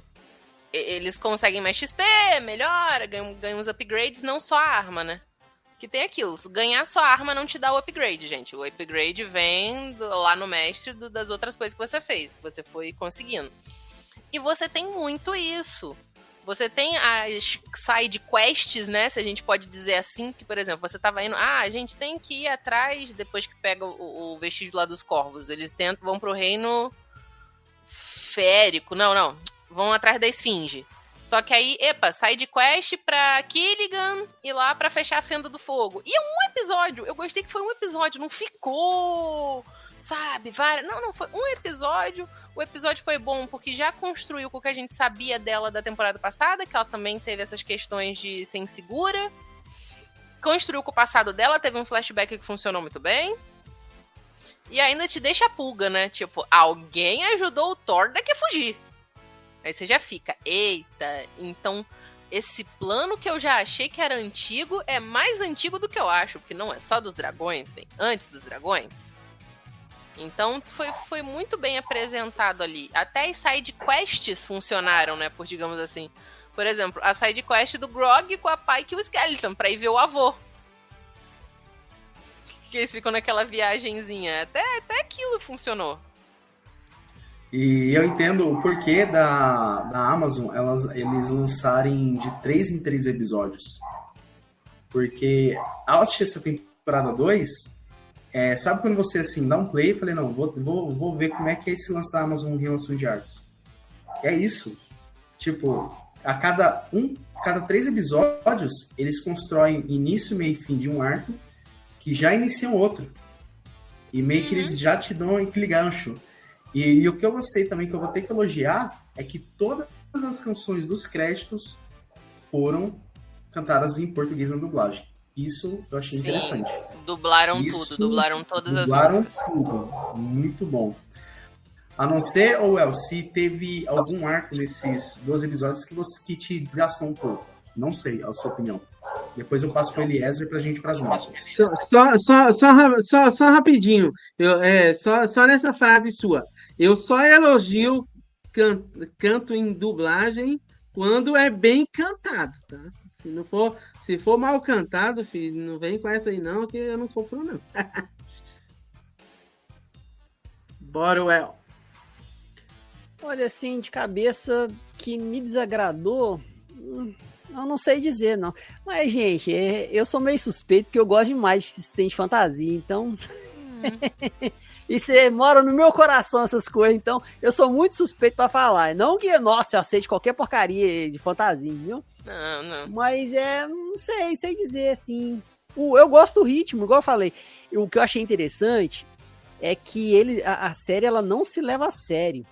Entendeu? É aquele ritmo leve, é leve, mas é adulta porque tem umas coisas. Esse arco aí do, do Skellen, do, do, da filha dele, gente, para pensar, isso é pesado pra caramba. Não, tem aquele quando... tom de humor, mas é extremamente pesado isso. Quando Cara... ela começou a falar certas coisas lá, eu já comecei, tipo, pera. Não tá indo pra esse melhor caminho. É no, melhor é no início do, do, último episódio. Melhor é no início do último episódio pra ele ser E a cordinha, hein? E a cordinha. Cordinha masoquista. Meu Deus, quando ela começou a falar uns negócios de pai é melhor lá, ele idoso assim, contando a história pro, pros netos, cara. Eu falei, eu falei, não, cara. Aí que eu percebi que essa animação não se leva a sério mesmo, lidando com temas pesados, cara. E é isso mesmo que é falou, importante, cara. porque no fim foi, é uma campanha de RPG, cara. Uma campanha de RPG para ser divertida. Uma campanha de RPG é entre amigos, é, é, você se zoando, é você soltando a sua imaginação e criando o que você é quiser. É a Cris sendo mestre da, da mesa, sabe? Mas tudo bem, quê, né? cara? Pra quê, cara? Pra que trazer cara, isso? Trazer uma, uma questão, né, que, que dessa cena aí, em específico, é que toda hora, to, toda a reação que ele tinha a câmera filmava na, aquela, na Ananzinha lá, tendo aquelas reações. Tipo, ele vai para cima mesmo com essa aí e tal, tal, tal. Como se fosse aquela, aquele pingo de ciúme, sabe? Porque qualquer coisa que ele fazia, quando ele tava cantando lá no palco, ela ficava. A câmera filmava nas expressões faciais dela, querendo dar a entender, né, que. Opa, essa aí tá, tava até querendo botar uma confiança no cara tal, mas Agora já era, né? Porque eu, eu achei que ele tinha mudado, achei que ele tinha melhorado, mas. Vixe, subiu lá pra cima. Ah, mas eles vão chipar no final, eles vão ficar juntos, não vão? Vão. Eu já vi o casamento. é muito não, bonitinho o casamento deles. É muito bonitinho o casamento deles. Vai, bate bola, jogo rápido. Qual casal aí que vocês chipam que vai. que, que vocês chipam aí da, desse grupo aí? Todos. O Vex com a Killian. O... Não, mas eu assisti tipo mais o Percy e a Vexalia. Percy e a Vexalia é perfeito. Ela é meio elfa, ele tem cabelo branco. É todos os estereótipos numa coisa só, gente. Tem como ser melhor? E você, Well? Exatamente. É, o, o Nanzinho, igual o Eliezer fala, e o Scan. Acho legal, acho que vai ser um casal bacana também. O esse que ela falou do Percival e a menina meio elfa lá, também. Uhum. Vexalia, né? Vexalia. É, eu tenho dificuldade com esses nomes, gente. É... Tô velho, entendeu? tem dificuldade para guardar não. Antigamente eu guardava o número de celular, não sei o quê. Hoje, nossa, eu não sei nem o meu. Tenho que pegar o meu. Qual é o meu número de celular, entendeu? Tem dificuldade para guardar nome, entendeu? Mas eu gosto desses casaizinhos aí no final. Hum. E você, o solteirão do grupo é, Vai ser o, vai ser o Drax, o solteirão do grupo. Ah, é, ah, é o Drax, não tem ninguém ainda, não. É, porque Já o Drax, ele, eu acho que, que é ele é, muito é novinho. a mentalidade dele é de uma criança. E também não, ele não achou nenhuma Bárbara. uma mulher que bate nele porque ele gosta. Eu acho que ele gosta, né? e você, Lézer, qual casal que você chipa aí na, na, na, nessa animação? Que pode ser um futuro casal aí. Ah, eles já falaram, né? não, não, não tem nem não tem nem tipo alternativas, não tem outras pessoas para eles eles darem. Isso aí eu vou ter que concordar. Não tem muitas opções que nem A gente é, sempre discute, desculpa sempre trazer esse assunto aqui, mas o assunto a gente gosta tanto, né? Mas vamos lá. Né, Cris? Tipo, que nem o Luffy, cheio de opções Ai, lá, de mulheres. Ninguém sabe quem vai chipar. Ninguém, ninguém sabe quem vai ele chipar. não vai chipar com ninguém. O Luffy não entende Porque... dessas coisas. O Luffy não quer ah, isso. Ah, mas ele vai crescer, ele vai crescer. Ele vai crescer. ele tem 19 anos, ele ainda vai ficar mais velho. Então, ninguém sabe, ninguém sabe. E, só que o Luffy é sexuado, não... gente. O Luffy é sexuado. Ele só quer saber de brigar, festa e comida. É sexuado. Pô, borra, mas eu ia chipar o Luffy com aquela comilana. Eu ia chipar ele com a comilona, mas aí. Vai, Helena, dá a resposta aí logo. No, One Piece só é, só, é só no dia 31 aqui, que a gente vai voltar aqui pra fazer o nosso veredito. Bora, bora que o chip, eles já responderam aí. Todos esses chips estão tá chipados. Ah, eu também tô nessa aí com, com, com o Hélio da, com o da, da Cris, mano. Eu acho que, velho, de casal pra mim é isso. É Percy, Vexalia, Skellen e a Pike. E se duvidar, a, a, a, a Killian, a Killian, Killian, não sei como é que fala o nome daquela... A Killian, Killian. Isso. E o Vax? Sei lá. E o Vax? Porque deu para entender lá, que ela já tava um pouquinho afim dela. Eu é, mas todos aí. mais os dois na primeira temporada. O Vax nessa temporada ele tá num rolê mais sombrio, mais emo. Mas aí tá com a cara de Sasuke. Sasuke élfico, entendeu? Cara, eu também concordo. E, cara, eu, eu só. A única coisa assim, só pra gente pras notas, eu só não sei é, se nessa terceira temporada eles vão abordar o rolê do.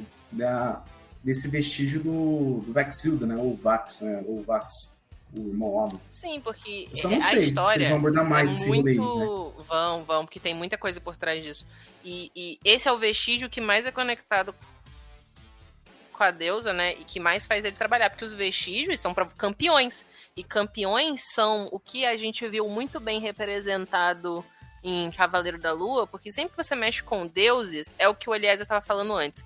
Os dragões, embora pareçam mais poderosos, é porque os dragões, se a gente for pensar numa questão mais mitológica de fantasia, eles seriam do que são demônios, coisas que podem influenciar o mundo material muito mais facilmente.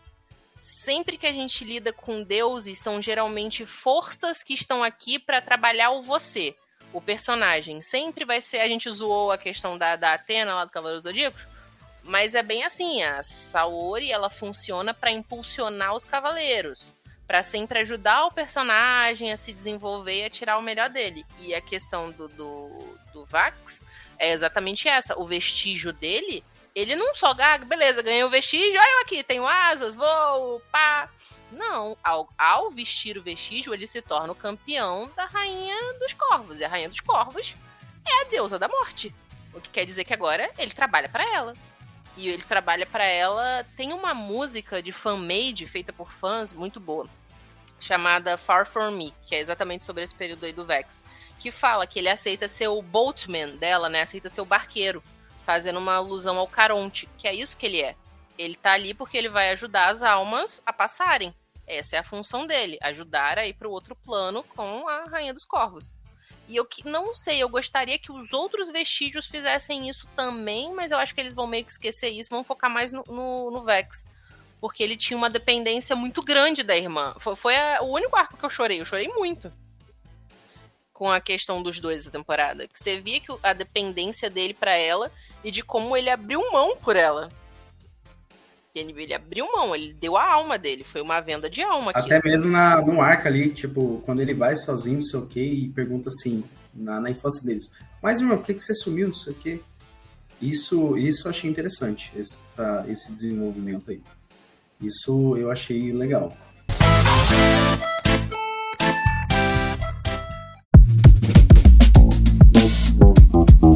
Gente, vamos para as notas. Cara, eu vou começar por mim para a gente girar o, o círculo aí. Cara, é, por mais que a gente reclamou de muitos pontos positivos, por muitos pontos negativos, que a série, essa, terceira, segunda temporada, que deixou mais pergunta do que resposta e não sei o quê, mas ela não precisou partir para uma coisa muito densa. Ela é leve, você se diverte e é aquilo que o El falou, cara. É uma animação que não se leva a sério, mesmo você tendo uma partida de RPG ali rolando. É, essa temporada, velho, pra mim, eu, eu, sentia dentro de um RPG de mesa. Na temporada 1 não me sentia tanto, apesar que você sente. Só que nessa, você tava se divertindo no RPG de mesa. É isso que eu tava é, me sentindo. E de início, esse amadurecimento me perdeu um pouco a atenção, mas, cara, depois que eles trabalharam o lance da filha perdida do Skell, eu falei, não, velho, é palmas pra essa animação, porque não tem como assim. Mas esses detalhes mesmo, é aquela história, gente. É, são coisas que a gente vai maneirando e tudo. Para essa primeira temporada, eu escutei o podcast, a gente deu 9. Só cara, nessa, eu vou manter a minha, minha mesma nota. 9, assim. Por conta desses detalhes que a gente comentou, não sei o que, dessa seriedade que o grupo tá. Mas eu acredito que a série não perdeu a diversão e conseguiu dosar as piadas. E, perdão, gente, é, vocês que estavam assistindo, tá bom? Só pra. Eu botei o nome. Ah, se você não deu like, bota, vou, chamar o WhatsApp pra botar pra que significa que esse é o dilema deles, entendeu? Ou seja, pra ir pra briga mesmo, entendeu? Na última cena. É isso que é o dilema. Eliezer, vai lá de 0 a 10 pra essa temporada, por quê? Pronto, voltei. Então, gente, eu queria falar para vocês assim que eu particularmente gostei muito dessa temporada em específico. E a minha nota é 8,5. Caiu meio pontinho, porque em comparação com a primeira temporada, que meio que deu uma ativada total na adrenalina, ela é uma série muito boa, mas que não, não é uma série que quando termina, você tem aquele. Sabe, tipo, nossa, acabou, caramba, não é. É, eu, eu geralmente tenho, tenho um companheiro nosso que já fez vários podcasts aqui, que é o Bob, e ele mesmo tem uma citação que ele disse que nota 8 já é nota muito boa. Então, eu compro essa ideia, que nota 8 é boa. Então, ela é um 8,5 e trouxe humor, gostei de, de praticamente tudo. Tudo que essa série é, trouxe, eu gostei, só não entendi muito a questão da, da daquele reino élfico lá aparecer no meio do nada, em um lugar que quem controla ele é um, um deus diferente, né? Aquele, aquele deus que estava disfarçado lá de humorista. É, ele hum, parecia aquele. Isso, ele parecia que aquele personagem da, da, daqueles. É, daqueles é, da, da, DC Comics lá, que controla a realidade lá, que eu esqueci. Ah, o, o Mr. Pl... Ixi, não vou saber falar. Mr. que eu não sei falar o nome, gente, é Blitzwiki, Miss Blitzed. É esse É, Rumpelstiltskins, eu acho. Não, não, ele é baseado no Rumpelstiltskin, mas o nome dele é... É, tipo, mas, mas enfim, é, é esse carinha mesmo que controla... Ah, não, mas Isso, a ideia é a mesma. A ideia mas mesmo. a ideia é a mesma. Então eu senti muito isso aí, como que aquele reino foi parar nesse nessa realidade desse Magia. Deus aí, ele não se promete e tal. Enfim. Magia. E, mas assim, tirando isso aí, que é coisa aí de vocês que gostam de RPG de mesa tal, e eu sou da, das aventurinhas, da lutinha, não entendi muito, mas tirando isso aí, cara, eu, eu me diverti muito. E é isso que importa. É a diversão, é, é as piadas, é a gente discutir depois disso aqui, gostar. Então, é isso aí, 8,5. É isso aí. Well, de 0 a 10 para essa temporada e o porquê? Olha, eu acho que eu daria uns 8. Ou 8,5, não sei. 8, 8,5. Ah, gente, desculpa, eu sou de gêmeos, então gêmeos às vezes a gente é meio indecido com certas coisas, entendeu? Não, mas acho que eu daria uns 8,5, igual o Eliezer deu igual eu falei, me, é, essa série me, me diverte bastante, me causa sensações nostálgicas das hum. épocas que eu jogava RPGs. Entendeu? Inclusive tem até uns livros aqui, ó. Eu comprei esse livro aqui para jogar com meu filho, ó. Esse aqui é uma aventura solo, Feiticeiro da Montanha de Fogo. Ai, que maneiro. Mas aí eu comprei para jogar com meu filho, entendeu? Hum. Aí ele adorou. Morreu umas duas vezes, ele apelou, entendeu? é daqui que se for jogar RPG, ele, ele apela, entendeu? A parte que pegou um veneno aqui, aí vai rolando dado a cada rodada e ele morreu, entendeu? Envenenado. Meu Deus do céu. Não sei se vocês conhecem isso aqui também, ó. Isso aqui da época do AD&D, Os Mundos da Magia. Esse aqui, na verdade, é um livro ilustrado, né? Uhum. É, ilustrado assim, são pinturas, né? Ou uma das coisas que eu acho mais interessante nessa é, de, de RPG são os artistas. As artes são fantásticas, viu, gente? Sim. Eu acho bacana demais. E aí eu tenho o resto do First Quest aqui, ó. Tem os livros aqui, ó. Olha, O livro de saudade, cara, desses first questzinho. Pra, pra quem quer quer começar a jogar, isso é muito bom. O livrinho de magia, de clérigo e tal. Deixa eu ver se tem um outro aqui. Tem um de clérigo e tem um de. de- de- Ah, o mago tá aqui, ó. O de mago tá aqui, ó. Do mago. Magia. Magias arcanas. Mas eu não gosto de jogar com personagem que tem magia, não. Eu sou porradeiro. entendeu? Cara, Eu sou o legal é porradeiro. jogar com magia. Inclusive, até em RPGs, tipo RPGs de, de videogame, né? Tipo Dark Souls, eu sempre, sempre vou jogar com personagem porradeiro. É guerreiro, cavaleiro, entendeu? Paladino, é Hum. máximo paladino, mas tem que ser um personagem que vai ali no papo, você morre pra caramba. Nossa, Dark Souls é um jogo difícil pra caramba. Aí você fica lá várias vezes, aí os caras vão lá e fazem uma, uma build de mago, faz um poderzinho, ué, três magias, ele mata o chefe e eu tô lá jogando 20, 30 vezes e morrendo. Mas Ah, a graça gente. é o desafio, entendeu? O desafio. Sair na Que porrada com o desafio. chefão do Dark Souls, inclusive Dark Souls tem muitos dragões também, viu? E os dragões de Dark Souls são maravilhosos, gente. São. Exatamente. 8 e meio, não, É, mas é 8,5. Oito e meio, 8,5. Cris, de 0 a 10 e o porquê? Eu posso dar mais 10, não? Pode, ué. Tá permitido. Dá 12. Vou dar Caralho. 12 por Você por deu um 8 na primeira temporada, hein? motivo. Você deu 8 na Meu primeira Deus. temporada, hein? Eu dei, mas sabe por que, que eu vou dar 12? Porque essa temporada tem o que eu reclamei que tinha pouco na primeira. Música, meu querido. Botaram meu bardo pra cantar e eu vi magia de música. Eu vi magia de música. Toda magia que o Skeleton ia fazer, ele cantava. E eu acho isso foda pra caramba. Sério, gente. Eu adoro magia de música. É juntar tudo que eu amo: fantasia e musical. No, no, no, no- no- único pedaço. E nessa temporada teve muita música. Nossa, a música que ele canta pra Esfinge, que ele é o único que consegue fazer a Esfinge sentir dor porque toca no coração dela, lembrando do, do amor, é muito bom. E quando eles vão cair pro palco, ele toca aquele heavy metal que ele, que ele fala. Agora a gente vai botar. Eu nem esqueci a música, mas é muito boa. E as músicas são muito boas. Então, só por causa disso, eu vou dar 12. Porque botaram música pra caramba. Porque é isso que eu quero. Povo que reclamou do Hobbit, falando: Ai, o Hobbit, o primeiro filme tem muita música. É pra ter música, caramba. Ah, não canta. É pra eu ter música. É pra eu ter Mystic Mountain. Entendeu? Deixa os anão cantar. Ô, Cris, então você gostou da. É só um comentário à parte, mas tem que fazer, senão a gente perde o fio da meada. Mas você gostou então da, da batalha de música do Doutor Estranho lá? Eu gostei. Gostei.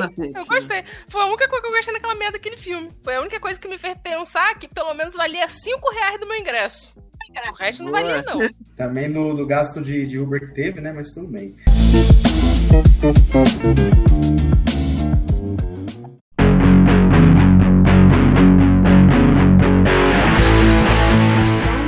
pessoal, tudo que começa termina. E foi tão rápido, meu, que uma hora e meia aí de bate-papo nem parece que passou tão rápido. Às vezes demora mais, quando, quando existe muitas, muitos debates, muitas discordâncias, aí tem que é, coisar, mas uma série que tá todo mundo concordando, meu, né? Passa rapidinho o, o tempo, mas eu gostaria de agradecer aí aos nossos participantes, ao Elberson, a Cris e a todos os demais, a- ao pessoal que está escutando a gente aqui, tanto pelo YouTube, o pessoal do Spotify e de- dos demais agregadores. Vocês que escutam a gente, vocês são guerreiros, né? Então, compartilha aí o nosso podcast, é, manda aí pro seu amigo que gosta dessas temáticas de RPG, gosta de é, dessas lendas, dessas Vox Machina, enfim. E também para quem não conhece também, né, pode mandar para eles porque é importante, é interessante, né? Eu falei que eu sou meio leigo em RPG, mas eu já joguei muito jogo de RPG. É que eu eu não entendo assim da do universo, como que funciona, tal, tal, essas. Eu, eu para mim foi novo vocês falar que todo RPG tem que ter um, um isso, um aquilo, tal, Eu pensei, caramba, mas será então que xadrez é RPG? Será? Não. Sim. Ah, não, e é até puzzle. hoje eu estou mas, esperando enfim, um anime. É um... Estou esperando um anime de RPG de xadrez. O mundo vai me dar isso um dia. Se não me der, eu é um faço. Puzzle. É um puzzle de RPG. mas enfim. Mas assim, eu, eu eu fico aprendendo, né, com os nossos mestres, olha que aqueles mestres aí. A gente vai aprendendo com os nossos mestres que vai explicando pra gente assim e tal.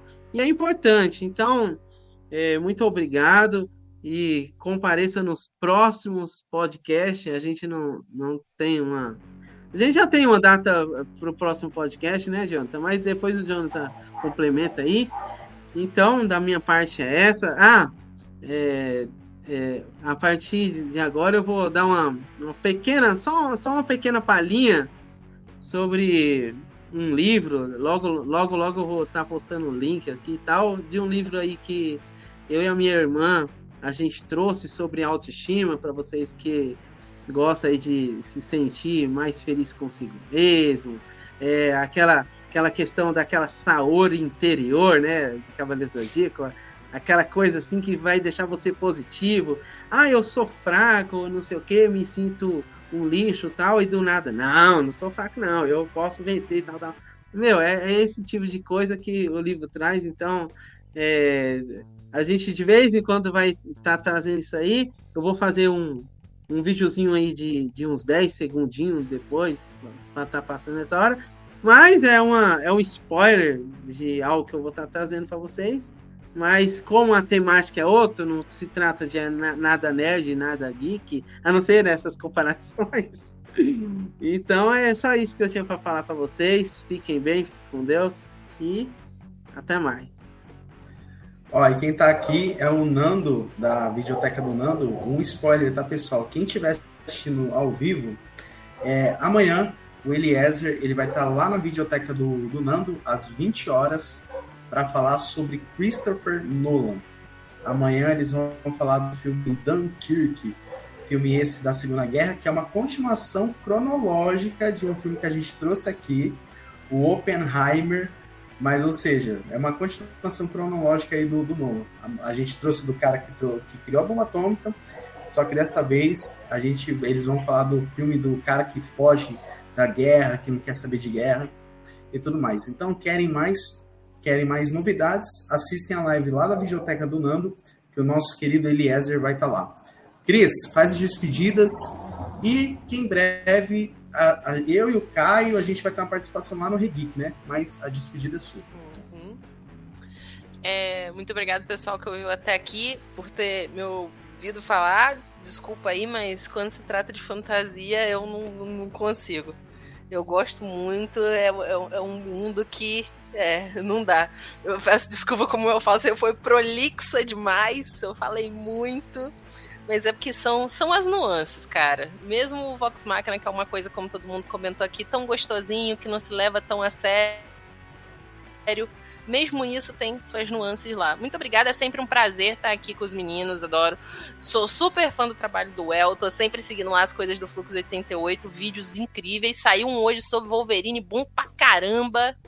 Tipo assim, super foda, cara. Recomendo, galera. Vai lá ver. Tô, eu tô sempre vendo. O último que saiu sobre heavy metal é perfeito, porque heavy metal é uma obra-prima que tem do Pulp, cara. Se você gosta de animação, se você gosta de fantasia, ficção científica e, acima de tudo, se você é um metaleiro, vai ver heavy metal e vai ver o vídeo do Fluxo 88. Muito obrigada a todos. A gente vai estar esperando o Caio e o Jonathan lá no Regeek, fazendo mais uma vez a participação deles. A gente já está começando a lançar os podcasts. Mas para quem já quer seguir, pessoal, a Regeek tem uma página no Instagram, o Regeek, e também tem o canal no YouTube, né? O canal Regeek, onde lá os meninos estão sempre postando novas. No, novos assuntos também, novos vídeos, tá bom? Muito obrigada, gente. Tchau, tchau. Tá sendo exibido os parceiros aqui, pessoal. E, e agora, para falar sobre fazer o jabá né, do Fluxo 88, mas também o criador dessa HQ aqui, ó, eu comecei a ler, e sim, que a gente vai marcar uma entrevista ou uma live exclusiva só para falar dessa obra, dessa grande conquista do Elberson Lopes aqui, Mirage Causa Água.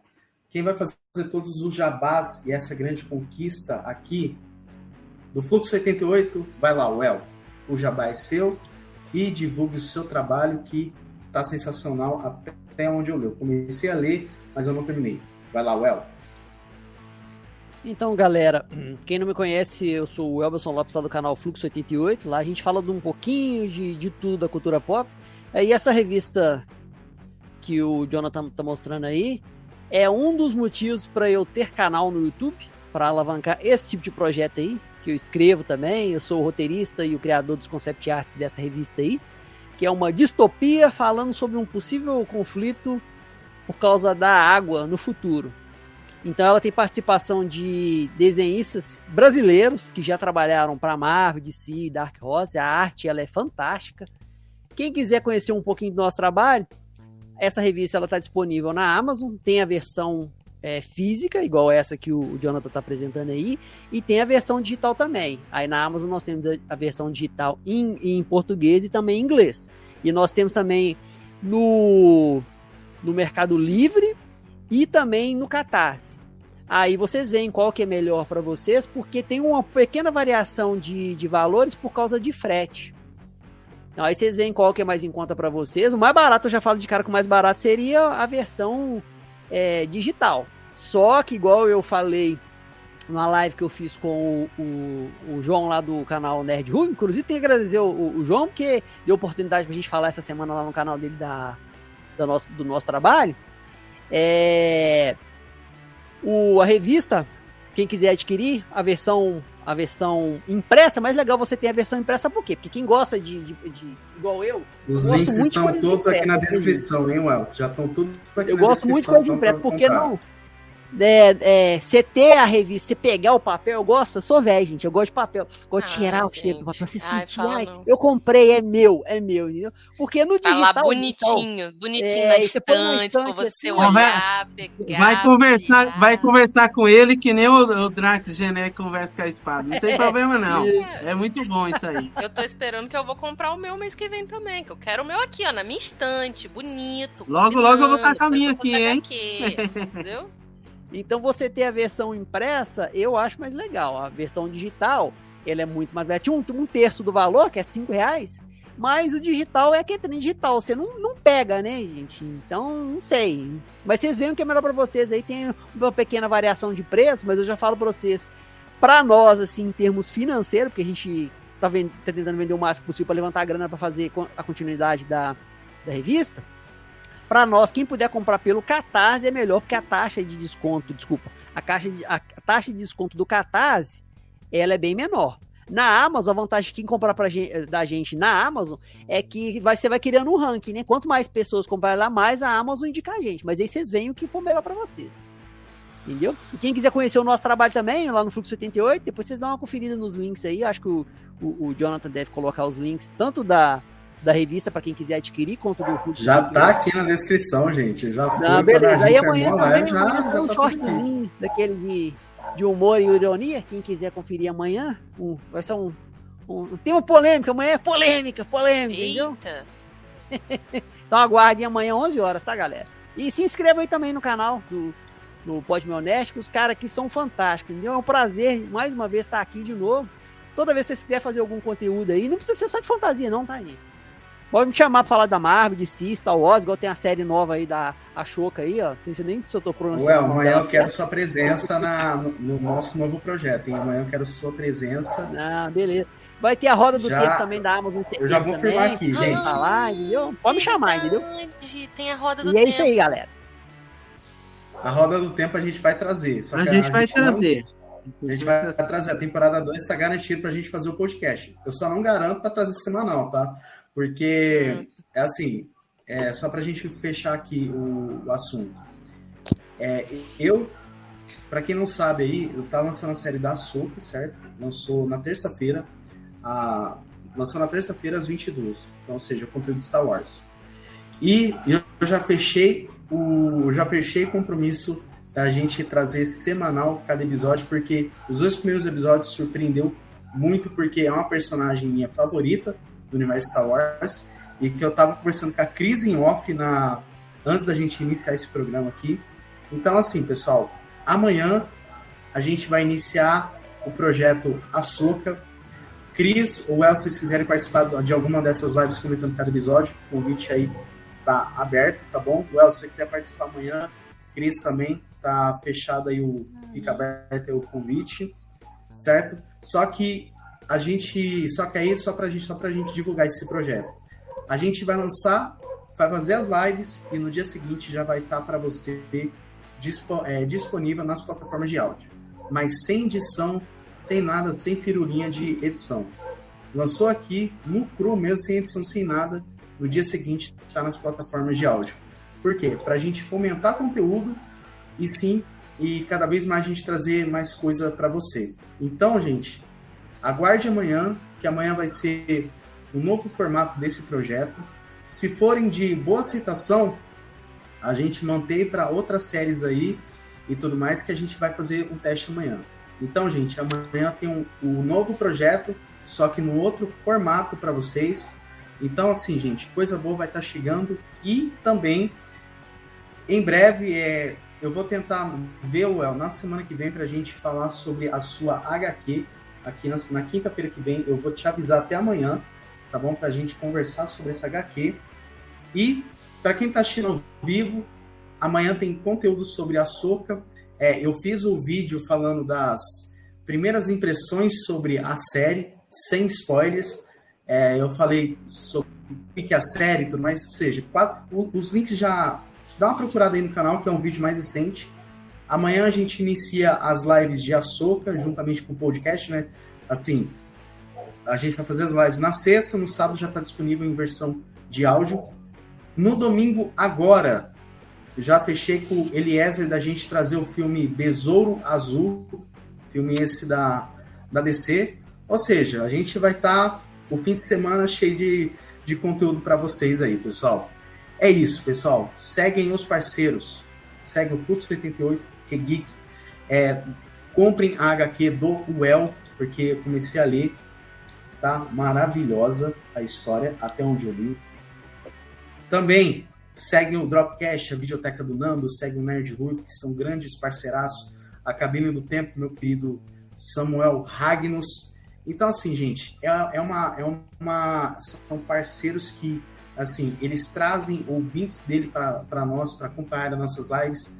Então, gente, a gente até combinou da gente girar todo mundo ao vivo, porque é uma, parceria, o El, Cris, porque assim, gente, para quem não sabe, o, o Matheus do Dropcast ele faz as lives na segunda, o Samuel do Cabine do Tempo faz as lives na terça, o Nando faz nas quartas e, e quintas também, e agora para combinar essa galera no ao vivo, a gente vai trazer entre é, quinta e sexta. Quinta, quinta na sexta. Quando não fazer na quinta, a gente faz na sexta. Por quê? Para a gente girar todo mundo no ao vivo e todo mundo acompanhar nós desses canais parceiros. Ou seja, terminou um público, no dia seguinte vai para outro canal, no outro dia vai para outro canal. Ou seja, tá cheio de conteúdo para nós aqui parceiros, gente. A gente não é concorrente de ninguém. A gente, todo mundo aqui é parceiro, assim como o Fluxo 78 a gente vem para somar nossos públicos, mesmo a gente tendo quantidade de inscritos diferentes, gente. Essa que é a nossa parceria, que é uma parceria sensacional que a gente está tendo essa oportunidade aí de conhecer o El, o Cris e tudo mais. Também vai sair podcast em breve na, no novo projeto da Cris, o Regeek. É isso, pessoal. A gente está encerrando mais um programa, a gente está disponível no Spotify, Deezer, qualquer agregador da sua preferência que a gente está lá, pessoal. Segue o Fluxo 88, segue o Regeek, segue os parceiros também. Então, pessoal, é, é isso. Eu espero que vocês fiquem bem, fiquem com Deus. Até o próximo programa. Tchau, tchau, pessoal. Até mais.